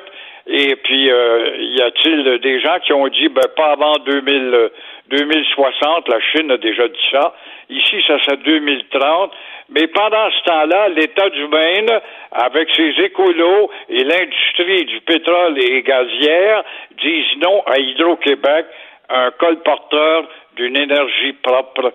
Comme quoi, plus on en parle, moins il se passe quelque chose, on en parle, on en parle, il se passe absolument fait que les écolos du Maine ont été instrumentalisés euh, et entubés, faut le dire, par les gens, les adeptes du protectionnisme américain. C'est ça, là, ils ont joué la game des protectionnistes américains pour dire on veut pas d'entreprises québécoises euh, qui passent sur notre terrain, on veut rien savoir, alors que Christy, c'est de l'énergie propre. Et c'est eux qui nous imposent la mondialisation. Et quand j'entendais ces bonnes femmes euh, au téléjournal dire justement, c'est épouvantable, on va couper quand même de nombreux arbres. Ben, il s'agit d'un boulevard là, pour passer des pylônes. Euh, ça n'a rien de comparable avec les charcuteries que l'on fait dans l'industrie du bois et surtout au Brésil, par exemple. Alors, tu vois que c'est de la démagogie, de la petite démagogie, et c'est un chauvinisme vraiment mal placé mais indestructible car les Américains sont les plus puissants, the most powerful in the world. Merci Gilles, à demain, bonne journée. À demain, au revoir. Pour une écoute en tout temps, ce commentaire de Gilles Proux est maintenant disponible dans la section balado de l'application ou du site cube.radio. Cube Radio. Tout comme la série podcast de Gilles Proux, la radio, premier influenceur. Découvrez dans ce balado comment la radio a influencé le monde moderne tel qu'on le connaît d'hier à aujourd'hui. La chronique argent. Une vision des finances pas comme les autres. Yves Daou, directeur de la section argent du Journal de Montréal et du Journal de Québec, qui est euh, avec nous. Alors donc, les Américains ont dit non à Hydro-Québec. On en parlait tantôt avec euh, Gilles Proux. Mais là, on a un plan B, Yves.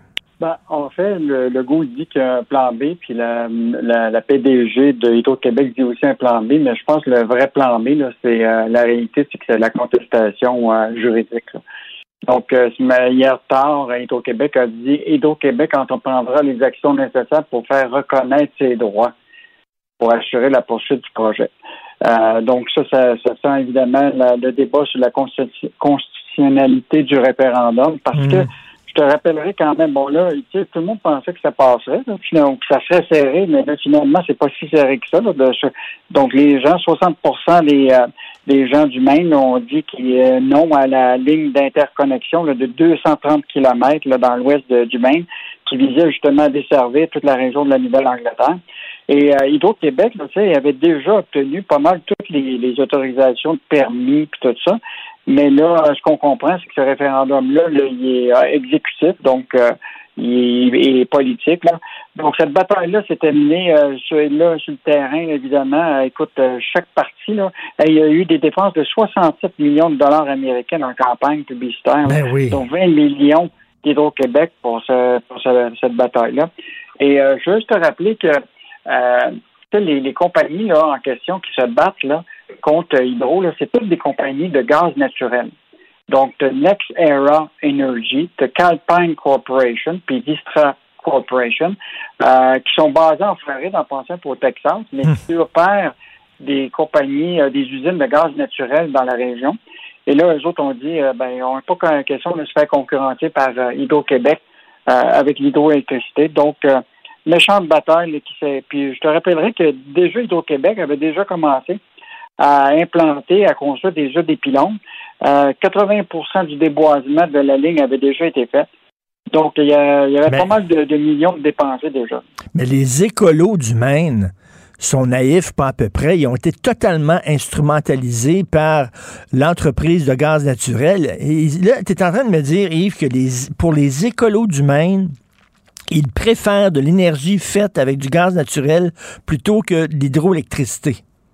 Ah. Actuellement, c'est effectivement ce qui est arrivé. là. Donc, les, la voie populaire. euh, Et je te rappellerai là, que euh, déjà, là, là, on voit ce débat-là dans le dans, dans, dans le même. Je te rappellerai que c'est la deuxième fois en quelques années que le projet euh, de l'entreprise a été bloqué, là, justement pour cette région-là, parce qu'il avait il était arrivé la même chose avec le New Hampshire. Donc, on Hmm. avait déjà eu un échec là.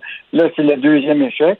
Euh, Puis là, je veux juste te dire, euh, la PDG, euh, Sophie Brochu, est déjà euh, été citée là, par rapport au projet qu'on a, celui du contrat avec New York. Là.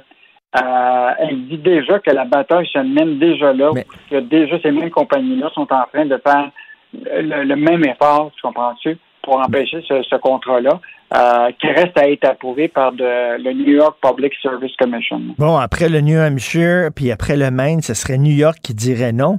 Euh, écoute, c'est un contrat qui aurait apporté 10 milliards de dollars. Est-ce que là, on va contester le référendum? C'est particulier quand même qu'une une entreprise d'État québécoise conteste le résultat d'un référendum quand on sait qu'il y en a eu deux référendums au Québec. Là. Mais est-ce qu'ils vont cas, moi, contester je le pense que résultat? ça bouge, ça bouge beaucoup plus vers les tribunaux là, actuellement là, euh, Ah, de la ouais. part de québec Là. En tout cas, on, va, on devrait avoir une entrevue avec Sophie Brochu euh, avec le journal prochainement. Donc, euh, je pense qu'elle va être assez claire sur les intentions du québec Non, non, c'est une, euh, une mauvaise nouvelle. Et comme tu dis, il y a des gens qui disent peut-être que Hydro-Québec a mal vendu son projet, mais en même temps, c'est David contre Goliath. Comme tu dis, les, opposants à ça avaient les poches extrêmement profondes. Ah, c'est clair que des- ces trois compagnies, euh, quatre compagnies que je t'ai identifiées, là, euh, mettons qu'ils vont pas lâcher le morceau. là. Sophie Brochu, d'ailleurs, le texte, là, justement, ce matin d'Olivier Fauché, il termine en disant euh, La patronne d'Hydro-Québec, Sophie Brochu, a accusé à de nombreuses reprises les opposants de jouer sale et de mener une campagne de désinformation. Bref. Il paraît qu'ils font la même chose euh, du côté de, de New York. là. Donc, euh, ça va être à surveiller. Là. Je pense que Sophie Brochu, ses appels aussi auprès des Québécois de réduire euh, beaucoup l'électricité au maximum pour euh, être capable d'avoir des économies d'énergie pour faire face aux défis de, de l'électricité. Donc, je pense que euh, Sophie Hmm. Brochu va avoir beaucoup de pain sur la planche au cours des prochains mois. là. Porte ouverte pour les travailleurs immigrants temporaires dans tous les secteurs de l'économie. Et ça, c'est vraiment incroyable. Là. On avait dit, là, on a pénurie de main-d'œuvre, on a des enjeux où ce qu'on avait dit, ben, on veut s'assurer là, que effectivement on était bien ces gens-là. Mais là, je pense que le gouvernement Legault s'aperçoit que la pénurie de main-d'œuvre, là, c'est plus grave qu'on le pense. Là.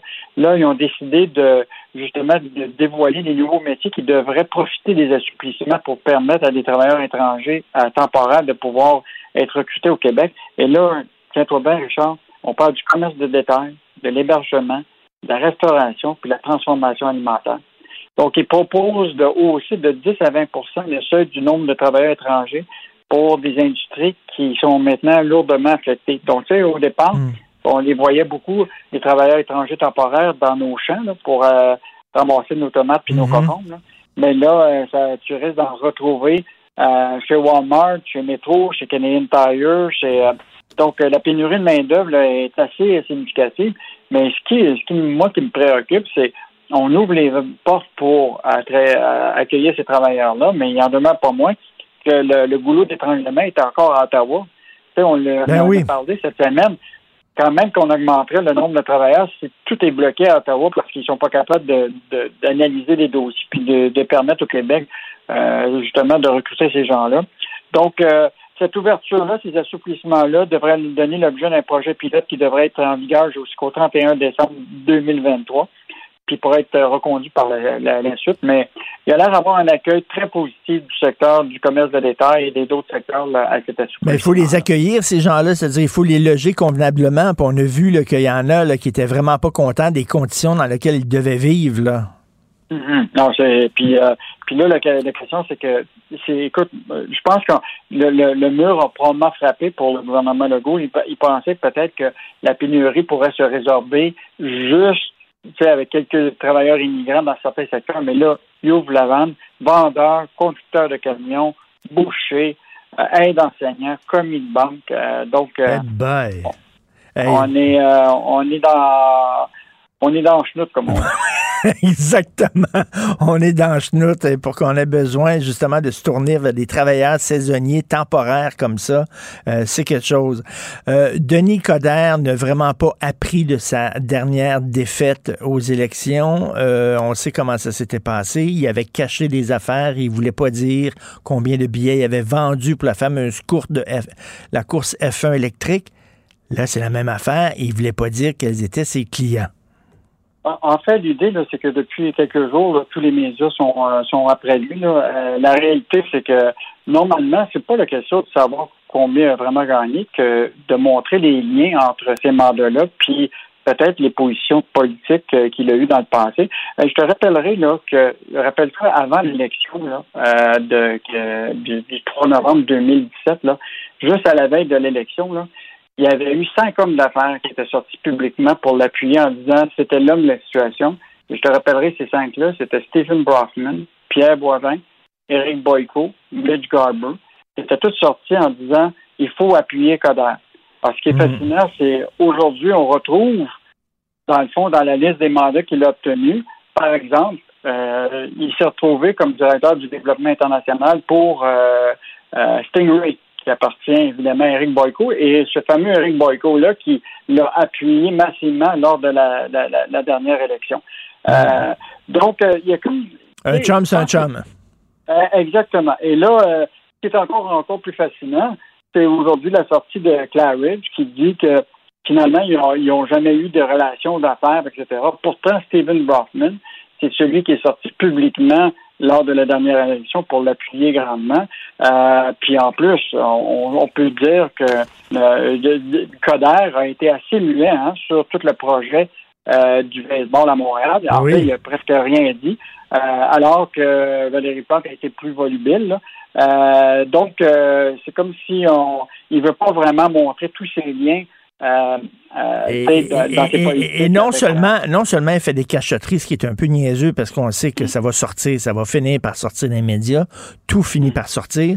Non seulement ça, mais il a menti parce qu'il dit je ne peux pas parler de mes liens parce qu'il y a des il y a des clauses de confidentialité. Or aujourd'hui, on apprend qu'il travaillait avec un géant immobilier et qu'il n'avait aucune clause de confidentialité. Donc, je m'excuse, mais c'est un mensonge. Oui, c'est clair que. Puis, regarde, l'autre affaire qu'on demande à, à Coder d'expliquer, c'est que la, Caisse de dépôt l'a choisi pour être un des de l'administrateur d'une compagnie qui leur appartient, qui s'appelle Eurostar en Europe, qui est spécialisée dans les trains, euh, etc., dans les trains à grande vitesse, puis le tunnel, la, la Manche. Alors, ce qui est fascinant, c'est qu'on sait que Denis Coderre a travaillé beaucoup à faire avancer le REM sous le règne de Sabia c'est lui-même tu sais, qui était d'accord pour s'opposer à l'analyse du BAP, qui disait faites attention euh, pour la question du REM. Puis après ça, il y a eu toute la question de des ententes de confidentialité là, qui devaient être signées par les maires des arrondissements et pour lequel euh, Coder s'est assuré de, développer tout ça. Donc, euh, je pense qu'il y a beaucoup de questions encore à soulever. Euh, euh, aujourd'hui qui méritent encore des réponses de Coder. Euh, et on risque de tout revoir ce monde-là bientôt. Euh, je veux juste te dire aujourd'hui, c'est l'allocution du PDG d'Air Canada qui va mm. être à la Chambre de commerce du Montréal métropolitain. On risque de retrouver beaucoup de monde là, y compris Coder et compagnie. Et évidemment, on retrouvera évidemment le PDG d'Air Canada, Michael Rousseau, qui s'exprimera dans son, son français fonctionnel, mais d'abord et en anglais. Et donc. D'ailleurs, euh, François Legault, là, qui est vraiment en oh. furie, puis qui dit qu'il n'est pas d'accord, lui, avec euh, une conférence en anglais only. Donc, euh, j'ai très hâte de, voir. Il va certainement avoir un de vos journalistes qui va être là assister à cette conférence-là. Donc, on va lire ça demain. Merci beaucoup, Yves Daou. OK. Salut, Au revoir. Pour une écoute en tout temps, ce commentaire d'Yves Daou est maintenant disponible en balado sur l'application Cube ou en ligne au cube.ca. Tout comme sa série Balado, mêlez-vous de vos affaires. Un tour complet de l'actualité économique. Cube Radio. Martino. Même avec un masque, c'est impossible de le filtrer. Vous écoutez Martino. Cube Radio. Alors, après une pause en raison de la pandémie l'an dernier, l'opération Nez Rouge va reprendre du service cette année à partir du 26 novembre. Nous allons en parler avec le père de l'opération Nez Rouge, le président fondateur Jean-Marie de Coninck. Bonjour, Monsieur de Coninck.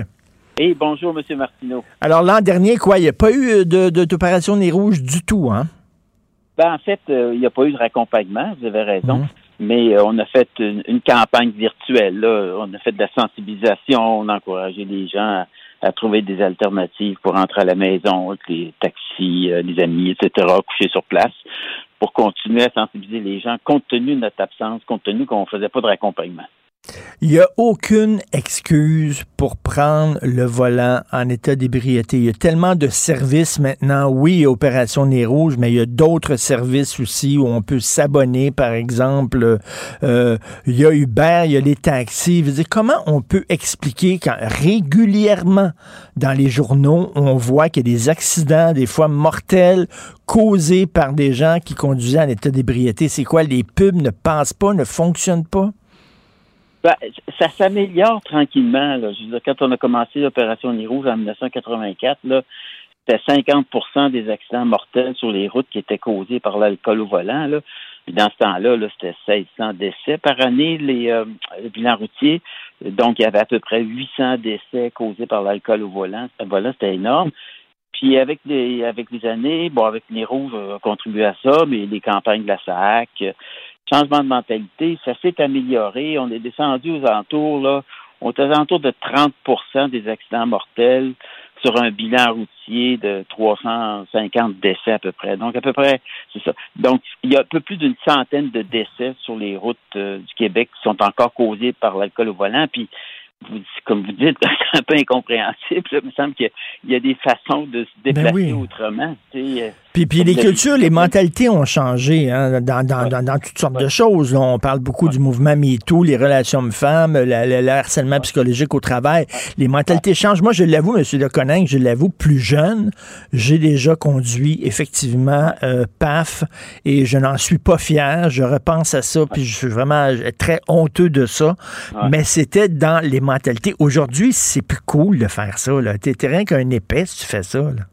Oui, oui, ouais. Je pense que je pense que maintenant euh, les gens sont sont gênés là, de, de prendre Mm. le potence après avoir bu, mais ils font pareil.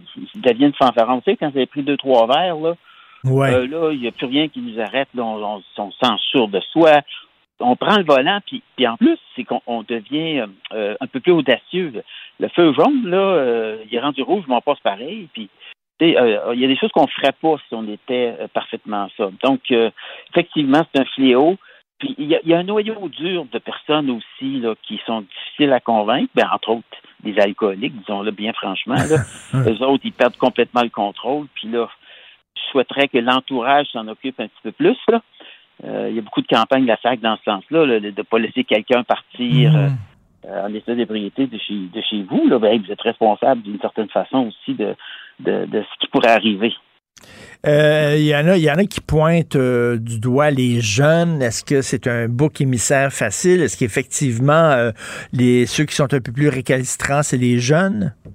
Non, pas vrai. Non. Les, les- les jeunes sont les jeunes sont les plus grands utilisateurs du principe de chauffeur désigné. Quatre, quatre personnes qui sortent ensemble, là, ils s'entendent les jeunes, hey, c'est à ton tour le vendredi, c'est toi là, qui, c'est toi qui bois pas. Là. OK. Et, mais ça marche. Alors que quatre adultes, hmm, on voit, ça se fait, là, mais on le voit moins. C'est démontré, là, les jeunes sont les plus grands euh, utilisateurs, euh, un, des services de raccompagnement, puis aussi euh, de, du concept de chauffeur désigné. Donc ça, c'est rassurant parce que s'ils font ça à 20 ans, ils vont le faire toute leur vie. Là. Alors, Il y, a, il y a toujours, il y a toujours des gens qui disent Ouais, mais moi, je supporte bien l'alcool. Oui, c'est, c'est, je, je, con- je- moi, moi, je suis capable de prendre deux, trois verres, quatre verres, là, puis aucun problème. Il y en a qui sont pas capables, mais moi, je suis capable. Qu'est-ce que vous en pensez de ça? C'est pas vrai. C'est pas vrai. Écoutez, quand il y a de l'alcool dans le sang, c'est démontré scientifiquement, euh, les réflexes diminuent, la vision diminue, euh, l'effet tunnel augmente. Vous savez, c'est quoi l'effet tunnel? C'est que si vous êtes assis au volant, arrêté, vous allez voir à 180 degrés. Si votre passager bouge la main, vous allez le voir. Mais quand vous, vous euh, roulez vite, là, l'effet tunnel se produit, ça, votre champ de vision, il passe de 180 degrés à 90 degrés, 80, 70. Ben, si vous êtes en état d'ébriété, c'est ça. Vous l'avez tout de suite, l'effet tunnel, même si vous n'allez pas vite. Alors, vous ne voyez pas, par exemple, un piéton qui s'en vient pour traverser la rue, vous ne le verrez pas, vous allez le frapper. Ah, C'est un des multiples effets négatifs de la consommation d'alcool euh, avant de, de prendre le volant. Comment, comment s'en tire au Québec, par exemple, par, par rapport aux autres provinces du Canada? Est-ce que vous avez des chiffres euh, comparatifs comme ça? Parce que, il me semble, au Québec, là, la tradition, c'était de conduire avec la, la bière entre les deux cuisses. Ouais. C'était ça pendant Euh, longtemps. on- on- au, au- au Canada, on, on est deuxième de classe. là.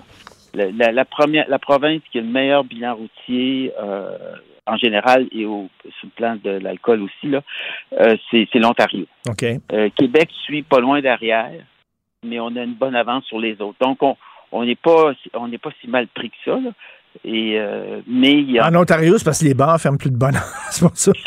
c'est vrai, c'est vrai, c'est une autre chose. Et les amendes sont beaucoup plus élevées. là. Ah oui, les amendes sont plus élevées. Hey, regardez, juste au, au plan des, euh, des excès de vitesse, vous savez, on, on voit ça souvent, là, un grand excès de vitesse au Québec, là. Ah, il y a une moto qui était prise à 200 km heure, etc. Puis, il y a eu une amende de 1300 dollars. Hey, hey, wow, minimum. En Ontario, minimum, c'est 5000 dollars. Hey! Ça peut aller à 10 000, 15 000 dollars. Ils sont, sont beaucoup plus sévères, puis ils sont plus sévères pour l'alcool au volant. Est-ce qu'ils sont plus sévères pour les récidivistes? Parce que des fois, on lit dans le journal euh, un bonhomme là, avec un Brent Denos là, qui a causé un accident mortel, puis c'était comme la, la cinquième, la sixième fois, puis on dit comment ça se fait ce Ouais. gars-là a pu encore conduire, Christy? Ouais. Là, il y, a, il y a une mesure au Québec, là, je pense que c'est sous euh, Sam Hamad, euh, qui c'est euh, Three Strikes You're Out. La troisième fois que tu te fais prendre l'état d'ébriété, tu t'es, Tu perds ton tu, permis euh, à vie. t'as- non, tu as, un, un, un antidémarreur à vie dans la voiture. OK. Vous savez, quelqu'un qui se fait prendre, là, euh, première fois, là, à haute point 08, là, il est obligé d'avoir, il y a une amende, puis tout ça, là, puis il perd son permis pour un an. Puis s'il dit, ah ouais, mais moi, j'ai mon travail, j'ai besoin de conduire mon travail, là, on va y installer un antidémarreur. Mais monsieur, monsieur de Coninck, on va se parler franchement. Ouais, oui. Pourquoi c'est pas obligatoire, les anti-démarreurs, dans tous les véhicules automobiles vendus? Ouais. Non, c'est c'est une très bonne question. Hein? Euh, oui, c'est une très bonne suggestion. Le seul problème, puis il y en a dans, dans, dans- dans certains États américains pour les autobus scolaires, là, le, le chauffeur est obligé de souffler dans la ballon avant de démarrer l'autobus. Mais c'est l'acceptation sociale qui n'est pas là. Les gens vont dire, bah, écoutez, moi, je bois même pas. Là. Pourquoi faudrait que je souffle dans un appareil? Ben là, Mais- mon Dieu, ça prend combien de temps, monsieur de Coninck? Il, Ouais. il- la patente fait that's it, puis après ça, tu parles. Mon Ouais, Dieu. mais, euh, vous savez comment ça marche, les, les- les- ces, ces appareils-là? À toutes les 20 minutes, il y a une sonnette, puis vous devez, vous devez, vous devez arrêter sur le bord du chemin pour souffler. C'est pas, pas, pas Jojo, là. En tout cas. Mais non, non, mais je, je vais faire du chemin. avec Ah non, à, à tous les 20 minutes, là, il faut ressouffler. C'est ça? Oui, oui, oui, oui, oui, il arrête. euh, il- ça sonne, puis là, vous, je, je sais pas, et j'ai pas le détail exact, là, mais vous avez à peu près 5 minutes pour vous immobiliser la voiture sur le bord du chemin. Ah non, là, non, OK, là, je comprends, ça, c'est Ouais. tannant, là. Tannant. Mais je vais faire du chemin avec votre suggestion. Ce qui, ce qui, dev- ce qui va arriver à un moment donné, c'est un, un antidémarreur passif. Passif, vous n'avez rien à faire. Vous asseyez dans la voiture, puis si vous êtes en haut de 0.08, mettons, là, la voiture va détecter que vous êtes en état d'ébriété. Soit parce que vous avez mis vos mains sous le volant, puis les gens qui a une sueur d'alcool, puis ça, qui détectent, ou encore, ils vont regarder dans vos yeux, ils vont voir si vos yeux, euh, si vous avez pris un verre ou si vous avez pris de la drogue. Ça, ça se voit dans les yeux. Euh, euh, D'autres dispositifs comme ça qui vont faire que la voiture partira pas. On règle le problème à la source. Là, on va régler le problème de l'alcool au volant. Ça sera pas 100 bars par année, ça va être zéro. Là. Ouais, mais le gars qui les yeux croches, son char partira jamais. Puis, euh, non, on devrait mettre ça, mais, monsieur de Coninck, on devrait mettre ça sur les téléphones. Hein. Je veux dire, quand, quand t'es sous, là, ton téléphone le sait, là, puis il dit non, t'appelleras pas ton ex. Non, t'appelleras pas ton ex. C'est pas bête, pas bête que vous dites que tu pourrais avoir une application sur le téléphone que, Ben. que vous regardez le téléphone. il ben, il y a ça maintenant là, pour débarrer un téléphone, tu regarder. Puis euh, il verrait que dans vos yeux que, que, que vous êtes à l'état de vérité. Mais c'est, c'est- ils sont à l'étude ces systèmes-là, mais il y a une marge d'erreur actuellement de 25 ce qui est beaucoup trop. Là. Alors, mais ça va venir un jour. Moi, je pense que ça va venir un jour puis ça va régler le problème. Et des publicités, je vois des publicités, moi, contre l'alcool au volant en Europe, faites en Europe, qui sont très, très dures, là, qui sont élevées, là, qui sont dures à regarder. Tu regardes ça, puis tu dis, oh boy, que je veux Ouais. pas boire. Là. Il me semble que, est-ce que Ouais. vous trouvez que nos publicités sont un peu trop douces? Euh, Il y en a qui sont. Oui, en France, entre, en France, entre autres, j'en ai vu qui sont incroyables. Hey. Puis nous, il y en a, y a- il y en a quelques-unes euh, qui frappent. Puis on, on fait beaucoup appel au Québec, puis je trouve que c'est bien. On fait beaucoup appel à l'intelligence des gens aussi. Euh, Il y a une publicité de la SAC, là, où la dame, euh, en fond, elle a frappé un piéton parce qu'elle pensait à 56 affaires. Là. Ben, Euh, monsieur, monsieur Deconin, monsieur Deconin, qu'on on se fait à l'intelligence des gens. Voyez-vous les, les anti-vax? Pensez-vous que. Regardez le nombre de gens qui veulent pas se faire vacciner. Est-ce qu'il faut se fier à l'intelligence des gens? Je suis Non, pas sûr. non, voilà. Non, il y a, écoutez, il y a 10 de la population qui pense que la Terre est plate. Là. Ben oui. Faut, faut vivre avec ces gens-là, malheureusement. Malheureusement, il faut faire attention, puis il faut le dire aussi, là, si on reçoit des gens à souper, puis quelqu'un qui est un petit peu trop paf, lui dire, là, vraiment, tu veux prendre ton auto, regarde, couche à la maison, ou on t'appelle un taxi, puis tout ça. C'est pas rien que c'est pas rien que la responsabilité de la personne, c'est toute notre responsabilité collective. Non, mais vous avez raison. Puis, euh, vous êtes dans une question pratico-pratique. là, Vous, avez, vous recevez 12 personnes à souper chez vous. Là. Ben, vous pouvez poser des questions. Hey, euh, là, là, vous venez chacun dans votre char. Pourquoi donc? euh, Tu sais, euh, un peu, là, pourquoi tu prends pas Alfred, là? Ben, en pensant qu'Alfred, on sait bien qu'il va boire un peu plus, là. Pourquoi tu ne le prends pas en passant? Puis, ah, ben, ouais, c'est vrai. Puis, tu sais, il y a moyen de s'organiser Ben oui. pour minimiser les dommages, en tout cas. Ben oui, puis non, non, non, si vous êtes prête là, à arriver avec euh, un cadeau d'hôtesse, puis euh, une bouteille de vin, puis tout ça, prenons un petit peu d'argent pour prendre un taxi. Prends, le- prends le maudit taxi. Ça vient de finir. hein, ça va coûter 20 pièces au lieu de... Ben oui. de- le cauchemar des gens, euh, vous devez en entendre qui vous l'ont dit, là, le cauchemar des gens qui se font prendre en état d'ébriété, là, c'est c'est beaucoup d'argent. Euh, il faut qu'ils suivent des cours pour euh, parce qu'ils ils ont consommé de l'alcool, puis il faut qu'ils apprennent à gérer Ouais. l'alcool. Euh, L'antidémarreur, tout ça, c'est c'est épouvantable. Les gens qui vivent ça se disent Ah, moi je ne veux plus jamais revivre ça. Mais personne, pas tout le monde qui le sait. Tu. Ben, Alors, se retrouver, euh, oui, se retrouver, là, tu, tu roules, là, puis là, il y a un barrage routier, là, puis là, là, tu peux pas retourner en arrière, là, tu peux pas faire de demi-tour, là, t'es obligé d'aller au barrage routier. Ouais. C'est pas drôle, c'est pas le fun quand tu bu. Donc, euh, faut faire attention, vraiment. Il y a aucune Christie d'excuse de conduire paf ou drogué, faut le dire aussi. Euh, merci beaucoup, M. Jean-Marie de Coninck, puis euh, bon, bonne saison d'Opération Les Rouges à partir du 26 novembre. Merci. Merci. Martino. Des fois, quand on se sent contrarié, ben c'est peut-être parce qu'il touche à quelque chose.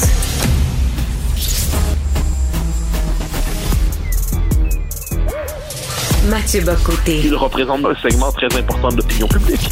Richard Martineau. Tu vis sur quelle planète? La rencontre. Je regarde ça et là, je me dis, mais c'est de la comédie. C'est hallucinant. La rencontre. Bocoté. Martineau.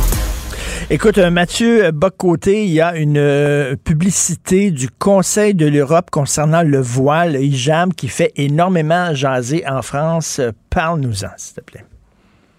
Alors voilà, ça vient du Conseil de l'Europe, qui est une organisation intergouvernementale qui veut faire une campagne de promotion sous le signe de la lutte contre la discrimination, pour l'inclusion, pour la diversité.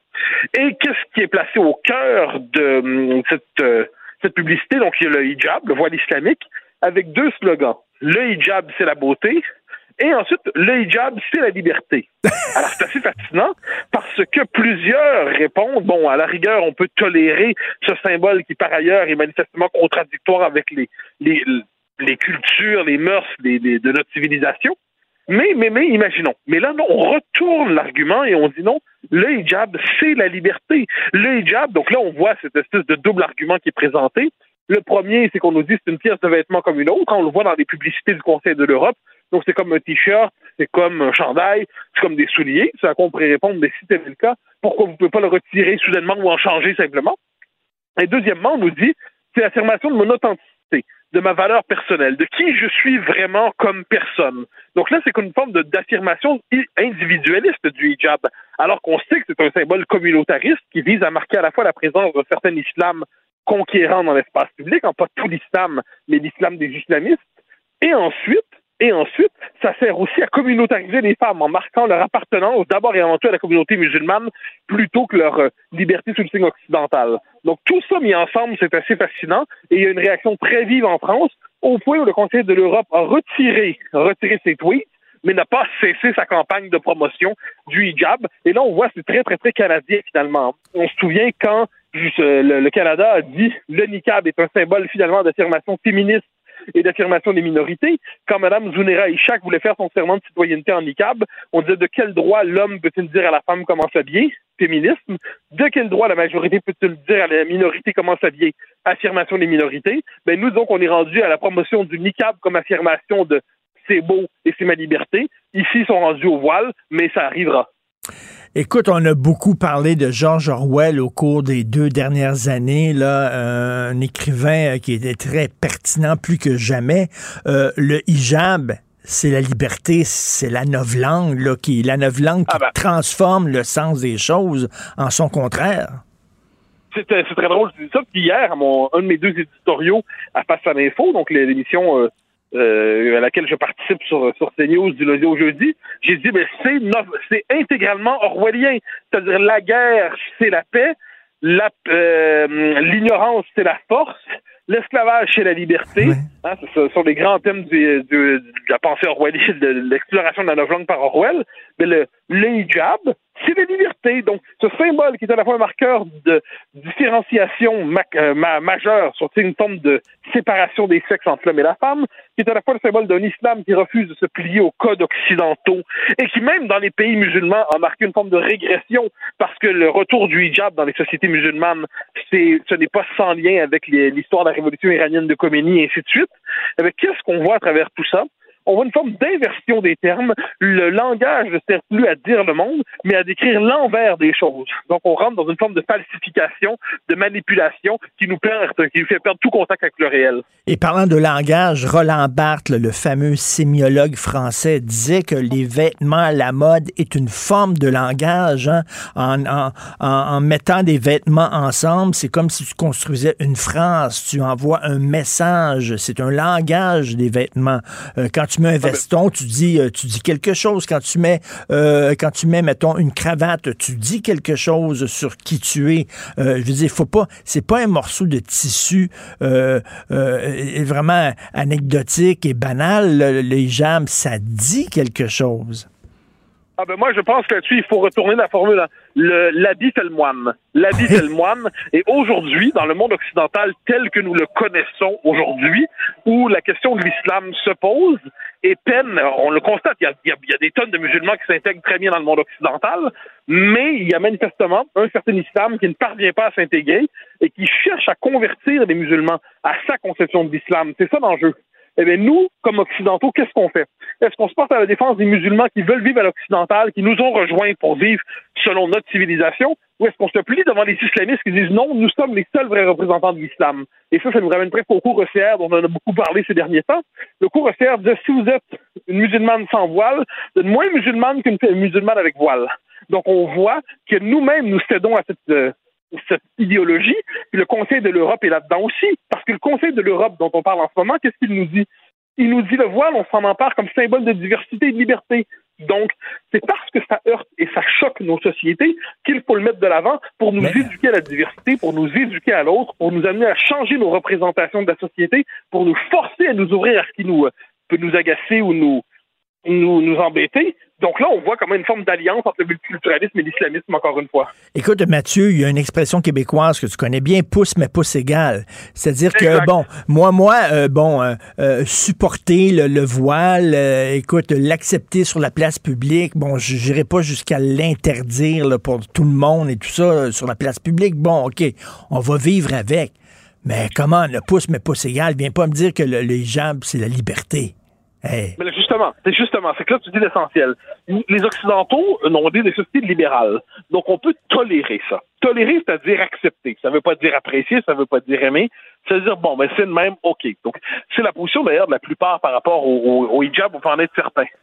Mais là, on veut renverser les codes. On veut non seulement nous amener à l'accepter, mais à le célébrer. Et qui ne le célèbre pas est probablement islamophobe. Ben, ben là, l'inversion complète du réel est achevée et les institutions publiques de nos sociétés ont pour fonction de nous convertir euh, à accepter une certaine version de l'islam qui est une version assez militante et conquérante, qui n'est pas tout l'islam, mais qui est un islam qui s'implante aujourd'hui qui veut imposer ses règles davantage qu'accepter les codes culturels des, des sociétés occidentales. Mais euh, ce que je comprends pas dans ce message-là, c'est qu'on est dans une société qui est obsédée par les victimes, OK, Mathieu? Et pour moi, la victime, euh, ben, c'est la femme qui est emprisonnée en Iran ou euh, dans d'autres pays islamistes parce qu'elle ne veut pas porter le voile. On devrait penser à cette femme-là, les femmes qui se battent pour ne pas porter le voile. Non, la victime, c'est toujours la victime de l'homme blanc hétérosexuel phallocentrique occidental. Hmm. Ça, il faut voir qu'il y, y a un méchant structurel, ontologique, c'est le, le blanc occidental, comme ça. Puis il y a la victime, c'est la victime de cette personne-là. À l'extérieur de la civilisation occidentale, ce serait du néocolonialisme que de nous soucier du sort des femmes là-bas. Et puis là, on veut même quelquefois retourner l'argument de manière un peu perverse en disant, c'est ça, donc vous voulez comme en, euh, comme euh, en Arabie Saoudite, vous voulez imposer des vêtements aux femmes. Donc, en Arabie Saoudite, on les force à se voiler. Ici, on les force à se dévoiler. Et là, une forme de retournement de la question de la liberté. Mais là, c'est à ce moment-là qu'on verse dans une forme de relativisme fou, un relativisme fou, puis on peut, auquel on peut répondre un instant. L'instrumentalisation de nos libertés pour euh, accommoder et rendre, rendre service finalement à des idéologies qui veulent nous asservir, donc l'islamisme, en s'appropriant nos libertés, il faut être capable à un moment donné de dire non, la farce est terminée.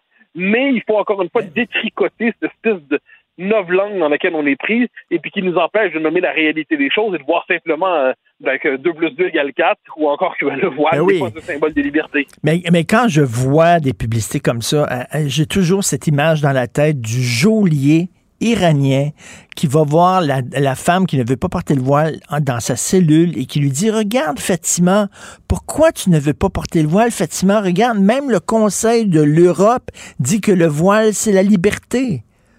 Ça en dit beaucoup sur la capitulation philosophique et mentale des sociétés européennes. Oui. Nos civilisations ont capitulé devant ça parce qu'elles sont tellement hantées par le sentiment de la, leur culpabilité coloniale, postcoloniale et ainsi de suite, qu'on s'est dit finalement tout ce qui émane de nous est mauvais et tout ce qui émane de l'autre est bon. Dès lors, si le voile devient le symbole de l'autre, ben on va accepter de se plier à la signification du voile prêté par les islamistes. Et puis, on va se dire, ben, c'est finalement le symbole de la liberté. Puis, on va se faire, en fait, imposer l'islamisme au nom de la démocratie libérale. Ça, c'est ce qu'on appelle une société qui est à la fois qui est capitulée mentalement et qui est paralysée philosophiquement. Alors, bon, j'invite les gens à aller là, sur Google et à taper là, justement le voile, c'est la liberté, Conseil de l'Europe et regarder cette publicité-là qui est vraiment hallucinante et surréaliste. Merci beaucoup, Mathieu. On se reparle demain. Bonne plaisir. journée. Bye. Bye bye. Pour une écoute en tout temps, ce commentaire de Mathieu Bocoté est maintenant disponible dans la section balado de l'application ou du site cube.radio. Cube Radio. Tout comme la série podcast de Mathieu Bocoté, Les idées mènent le monde. Un balado qui cherche à mettre en lumière, à travers le travail des intellectuels, les grands enjeux de notre société. Martino. Le préféré du règne animal. Bonjour, les petits lapins. Alors, nous parlons avec Normand Lester, blogueur au Journal de Montréal, Journal de Québec, animateur ici du balado. Normand Lester raconte. Bonjour, Normand. Bonjour. Écoute, je sais que tu veux me parler d'environnement, de ce qui se passe à Glasgow, mais juste avant, parce que la semaine dernière, toi et moi, on se parlait euh, de l'Afghanistan où euh, de plus en plus de familles vendent leurs enfants. Et là, c'est la première page du National Post. Un journaliste du Post qui était en Afghanistan. Et, écoute, de plus en plus de familles sont obligées de vendre leurs enfants. On dit que 97% de la population afghane vit sous le seuil de la pauvreté. Et pour aider ces gens-là, il faudrait leur envoyer 200 millions dollars US par mois pour les aider. Et là, il raconte l'histoire, euh, Ben Farmer, le, le- le correspondant, d'une famille très pauvre qui ont vendu leur fille de 9 ans pour 2700 dollars à un vieux monsieur. Moi, je, je m'excuse, mais je, je tombe à terre quand je dis ça. Là. Oui, mais euh, comme je te disais aussi, euh, bien sûr, tous les, euh, les phares de l'actualité sont braqués sur l'Afghanistan, mais dis-toi que des choses comme ça, ça se passe probablement dans des dizaines de pays à travers la planète et ça se passe euh, régulièrement, euh, euh, quotidiennement, et on n'en entend jamais parler. Euh, et bien sûr, en Afghanistan, ben c'est sûr, euh, euh, l'État n'existe plus. Il y a, et, et même si on envoyait cet argent-là, qui va administrer ça? Ben oui, les Qui va talibans. contrôler ça? Je veux dire, Voyons. pendant- pendant 20 ans, des- les Américains ont mis plus de 2000 milliards de dollars pour rien et tout ça, bien sûr, c'est ça a été accaparé par euh, les amis des Américains qui vivent maintenant à Dubaï, au Qatar ou aux, euh, États-Unis, puis la- l'argent a été détourné. Ça va être encore le cas. D'ailleurs, comme tu sais, la guerre civile se poursuit maintenant. Ça oppose les talibans à l'État islamique. Il y a eu encore euh, euh, une bombe qui a été placée dans un hôpital militaire hier qui a fait des dizaines de morts. Euh, écoutez, euh, c'est un pays, il y a malheureusement sur la planète, il y a de plus en plus de pays comme l'Afghanistan. Ben, on Ben, pense, je, je- je Ben, ben oui, mais, mais écoute, Normand, tu me disais la semaine dernière, le prochain pays à tomber, c'est le Liban. Et hier, j'avais un ami qui est venu souper à la maison, qui connaît très, très bien le Liban. Il va là régulièrement pour affaires. Et, il dit, écoute, au fil de mes visites, j'ai vu ce pays-là, mais tomber, tomber, tomber, puis il dit, je suis très, très inquiet, là. Il dit, ça va être un état de non-droit bientôt, il va y avoir des factions qui vont se faire la guerre. On est à deux doigts de la guerre civile. Le Liban, bon Dieu, qui était un pays qui était, qui se portait très bien. Oui, absolument. Mais euh, euh, hein, puis c'est un- euh, le Liban, ça va devenir la Somalie. hein. La Somalie est comme ça maintenant depuis euh, depuis euh, à peu près 25 ans. Il n'y a pas vraiment euh, d'État euh, central qui, qui existe en, en Somalie. Ben, il n'y a plus d'État non plus à toutes fins utiles en, en Haïti non plus. Euh, ces États-là, euh, ou ben, des, euh, des États, ces entités territoriales-là, euh, vont, se, vont se multiplier à travers le monde, euh, en Afrique, au Moyen-Orient, et, et, et, et c'est malheureusement, euh, il n'y a pas grand-chose, il n'y a pas grand-chose à faire. Et donc, c'est des, ça, c'est des mauvaises nouvelles. Et aujourd'hui, tu parles d'environnement, c'est une autre mauvaise nouvelle parce que tu dis, je crois que le point de bascule a déjà été franchi. Il faut qu'on commence à se préparer au pire. Oui, ben j'espère. Et je sais qu'il y a effectivement euh, des chercheurs dans des universités ici au Québec qui sont spécialisés dans l'environnement qui commencent à, à se- à dire, ben voilà, qu'est-ce qu'il faut faire? On est chanceux ici, on n'est pas sur le bord euh, de la mer. Euh, maintenant, les- évidemment, les, bour- les, les bouleversements climatiques ça va, euh, ça va entraîner qu'il va faire plus chaud, mais malheureusement, il va peut-être aussi pleuvoir beaucoup plus. Alors, c'est des choses, il faut commencer à penser à ça. Puis, qu'est-ce qui va arriver? Parce que, disons-le, là, dans les prochaines décennies, il va y avoir à travers la planète des centaines de millions de personnes pauvres euh, en Afrique, euh, en Amérique latine, qui vont vouloir fuir vers le nord. En Amérique latine, ça veut dire vers la frontière américaine. En Afrique, ça veut dire vers euh, l'Europe. Et en plus de ça, euh, le- l'Europe, ben, il y a tous les pays du Moyen-Orient, l'Afghanistan, le Liban, bien sûr.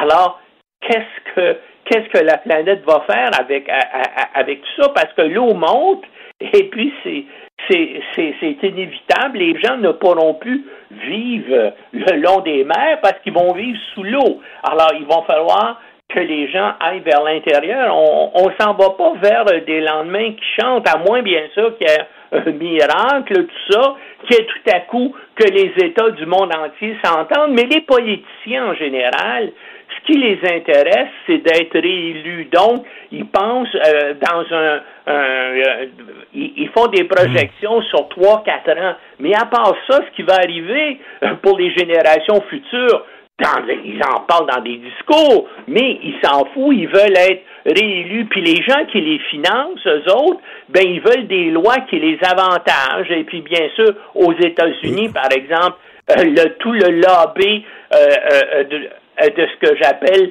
euh, les industries mortifères, le charbon, euh, le pétrole, le gaz, ben ils financent les politiciens euh, républicains comme démocrates qui vont défendre, bien sûr, Mm. les énergies fossiles et menaçantes.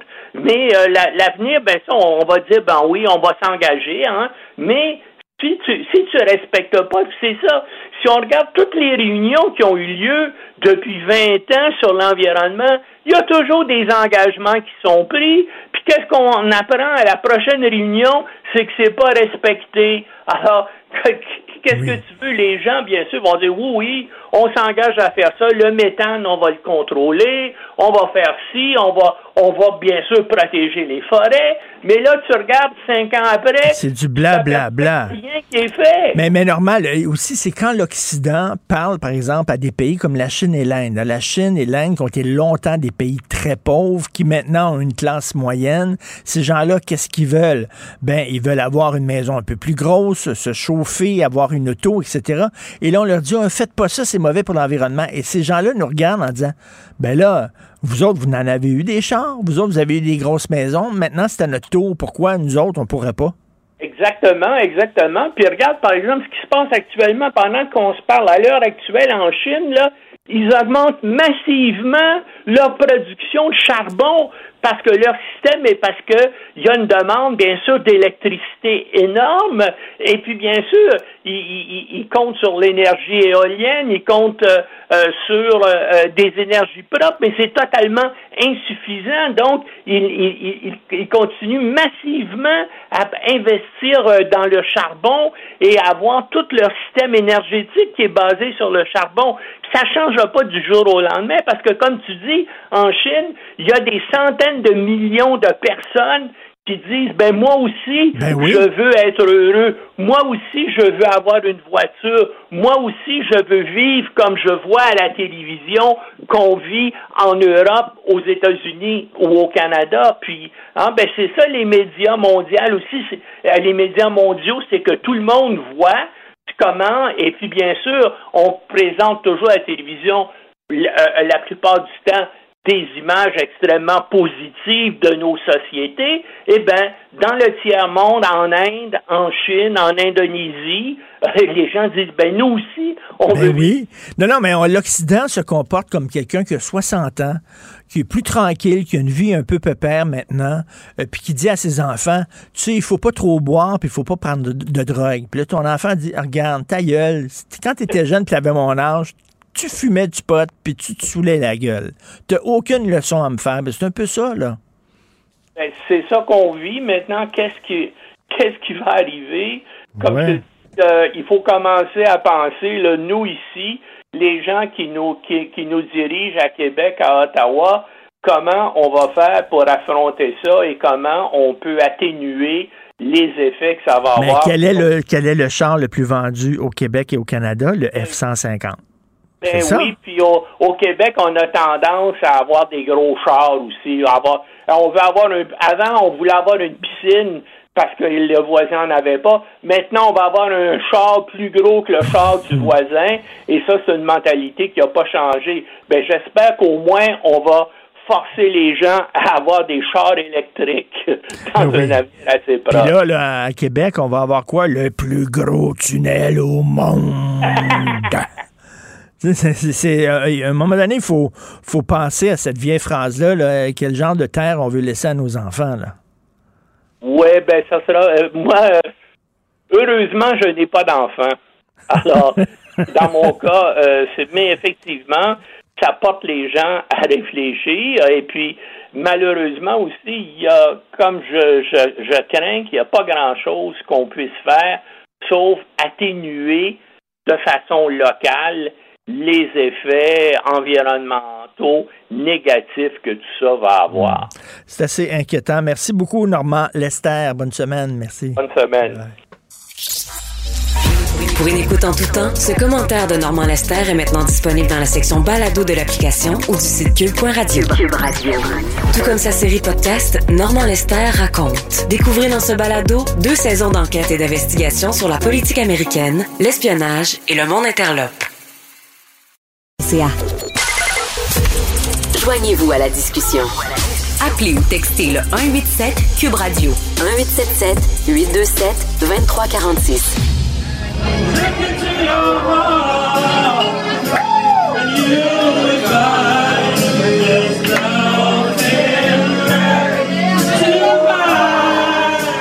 Oh boy, le karaoké est permis. Ça fait la joie de plusieurs, dont tient Alexandre Moranville-Wallet, notre confrère ici qui euh, va souvent dans des soirées karaoké. Alors, euh, nous allons euh, recevoir pour en parler Billy Karaoké, le roi autoproclamé du karaoké à Montréal. Salut Billy. I follow demons by down to Gorky Park, listening to the wind of change. Yes, salut Richard, merci de supporter le milieu du karaoké, merci. hey Billy, m'a m'a t'avouer quelque chose, OK? Quand je me suis marié, euh, il y a plusieurs années de ça, euh, un de mes chums m'a dit, faut le, le soir de ton mariage, là, il y avait les amis, puis tout ça, faut que tu aies une machine karaoké. J'ai dit, tu fous. Moi, je, je, tu sais, je trouvais ça quétaine. Il n'y aura pas de karaoké à mon mariage. Il dit, Richard, faut que tu aies du karaoké. Je dis Ben oui, non, ben j'ai oui. dit non, j'ai dit non. Finalement, j'ai loué une, la machine karaoké, tabarnouche, heureusement. C'était un party complètement fou. Ça n'aurait pas été pantoute la oui. même affaire. J'ai chanté complètement paf la bite à Tibi de Raoul Duguay au karaoké. Wow. C'était historique. Mais Ouais, Richard, t'aurais dû m'engager, t'aurais dû m'engager. Ben oui. J'en fais, ben oui, j'en fais des performances dans des mariages. Moi, euh, souvent, ce que je fais, c'est que je fais du karaoké pendant que je me fais menotter au sol.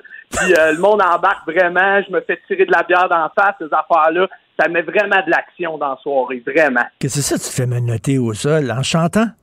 Oui, c'est ça, exactement. Ça s'appelle du, euh, c'est euh, un karaoke kamikaze que ça s'appelle. Puis dans le fond, ce que tu fais, c'est que tu te fais menotter euh, au sol pendant que tu suis tes paroles. Mais là, ce qui est vraiment difficile, c'est euh, de pas te foquer dans tes paroles, tu comprends? Parce que là, t'es menotté à terre, t'es t'es tout cramponné, puis là, le monde, il rajoute du défi. Fait qu'ils jettent de la bière d'en face, euh, ils peuvent mettre aussi du sucre, du sel ou des euh, du tabasco dans les yeux, des affaires comme ça, tu sais, pour vraiment rajouter du défi. Fait que comme ça, ça permet euh, de montrer à toute la crowd que c'est moi le king, tu comprends? Puis si tu te trompes, y a-t-il une conséquence à ça?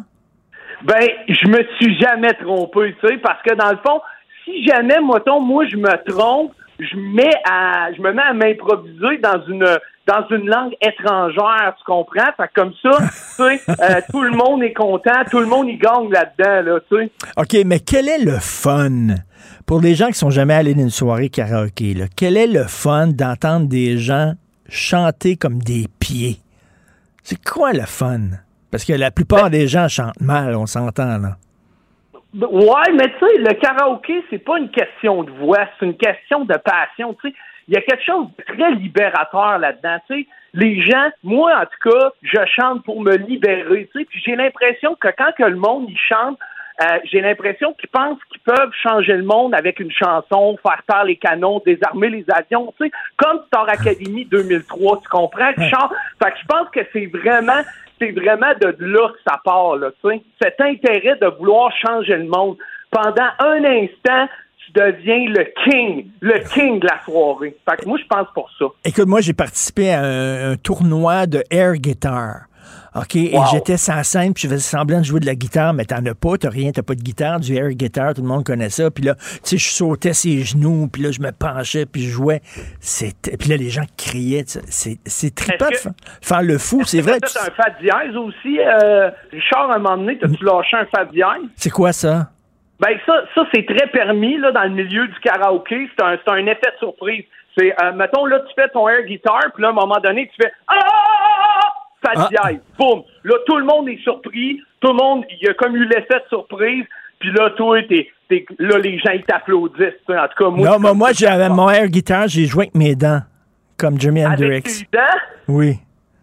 Comme Wow, Jimi Hendrix. OK, OK, c'est, c'est- OK, OK, OK. Pour de vrai, tu mets, euh, tu mets ton, euh, ton karaoké un next level. Moi, je suis déjà allé faire du karaoké pour, euh, pour combattre euh, les, euh, le, le, le racisme. Je suis allé aux États-Unis pour euh, chez une gang du Coca-Cola pour combattre le racisme. Fait que, tu sais, honnêtement, si jamais à un moment donné, j'y retourne, Richard, peut-être que tu pourrais être un bon apprenti karaokéen parce que là, je vois que tu as déjà quelques bons skills. là. Écoute, comment, combien, combien de soirées karaoké t'as faites? Selon toi, au pif de Je les compte plus. Je les compte plus. Tu sais, moi, je, moi, je suis une légende vivante du karaoké au Québec. Là. C'est pas pour rien. C'est parce que, tu sais, j'ai fait, j'en ai fait. Là. Hey, je suis allé faire du karaoké chez les motards, chez les gangs de rue, chez la mafia. Euh, je suis allé faire du karaoké euh, euh, en face. Je me suis attaché euh, en face de TVA Nouvelle pour pouvoir faire euh, du karaoké avec. Euh, Denis Lévesque, le plus grand journaliste au Québec. Euh, après ça, écoute, euh, j'en ai sept, là, j'en ai sept là, du karaoké. Là. Puis au début, moi, j'ai commencé dans les bars. Moi, c'était là que je commençais, tu sais, les bars. Puis là, à un moment donné, je me suis dit, crime, me semble que ça me prendrait un meilleur thrill que genre voir une fille qui m'applaudit dans le coin parce que j'ai chanté une bonne tune de Marjo, tu comprends? Fait que là, j'ai fait, hein, pourquoi je passerais pas de ce bar-là au moteur, tu comprends? Fait que comme, je pense que, pense que c'est ça, là, tu sais. Fait que j'en ai sept, écoute, Charles, j'ai compte même plus, j'ai compte plus. OK, euh, une bonne toune de karaoké, là, on s'entend, il faut que ce soit une toune quétaine. Non? Une euh, en fait, une bonne tune de karaoké, faut que ça soit une tune que les gens se reconnaissent là-dedans. Faut que ça soit une tune que les gens fassent. Ils ont l'impression que tu as mis ton âme sur la table, tu comprends? Moi, là, moi, là, ce qui, moi, ce qui m'énerve, là, c'est le monde qui font des performances karaoké pour impressionner le monde avec leur voix. Hey, hey, hey, tes talents vocaux, là, tu gardes ça Oui. pour la voix pis Star Academy, OK? Nous, ce qu'on veut, c'est ton âme. C'est ça qu'on veut. Fait que, oui, effectivement, ça prend une bonne toute quétaine. Tu sais, moi, je suis toujours, euh, euh, je suis très bonne jovien, euh, très scorpien aussi. Tu sais, c'est- c'est là que je me tiens, là, principalement. T'es-tu un gars de Québec? Euh, euh, moi, je suis originaire de Lévis, ouais. OK, Lévis. Non, non, c'est parce que ce- le, le- le power rock, le, le- rock comme ça, c'est très Québec. Là. Euh, Bon Ouais, Jovi, puis ça, tout ça, ben- Scorpions, puis ça. Ouais. C'est ça, j'ai commencé euh, chez mon père à faire des tunes de Bon Jovi, puis après ça, j'ai amené ça euh, euh, sur la scène internationale avec mes nombreux vidéos. OK, tu t'es, tu t'es promené où? où- c'est quoi l'endroit le plus saugrenu, le plus pété où t'es allé faire du karaoké? Euh, écoute, euh, je suis allé, il y a quelques années, je suis allé euh, dans le Bronx, euh, dans un party de, de, de gang de rue. En fait, moi puis mon caméraman, on, on a décidé d'aller à New York, puis on s'est promené comme dans New York pendant une couple de jours jusqu'à temps qu'on trouve le party de gang de rue. Fait que là, on demandait aux gens s'il y avait des parties de gang de rue par-ci, par-là. Puis, finalement, on a trouvé un party de gang de rue. Ça a été toute qu'une performance karaokéenne. J'ai fini, euh, j'ai fini par euh, saigner euh, de la jambe parce que je me suis fait poignarder. Mais tu sais, c'est les risques du métier. Puis à un moment donné, je me suis fait poignarder dans la jambe. Puis là, je me suis ramassé au Brooklyn Hospital, si ma mémoire est bonne.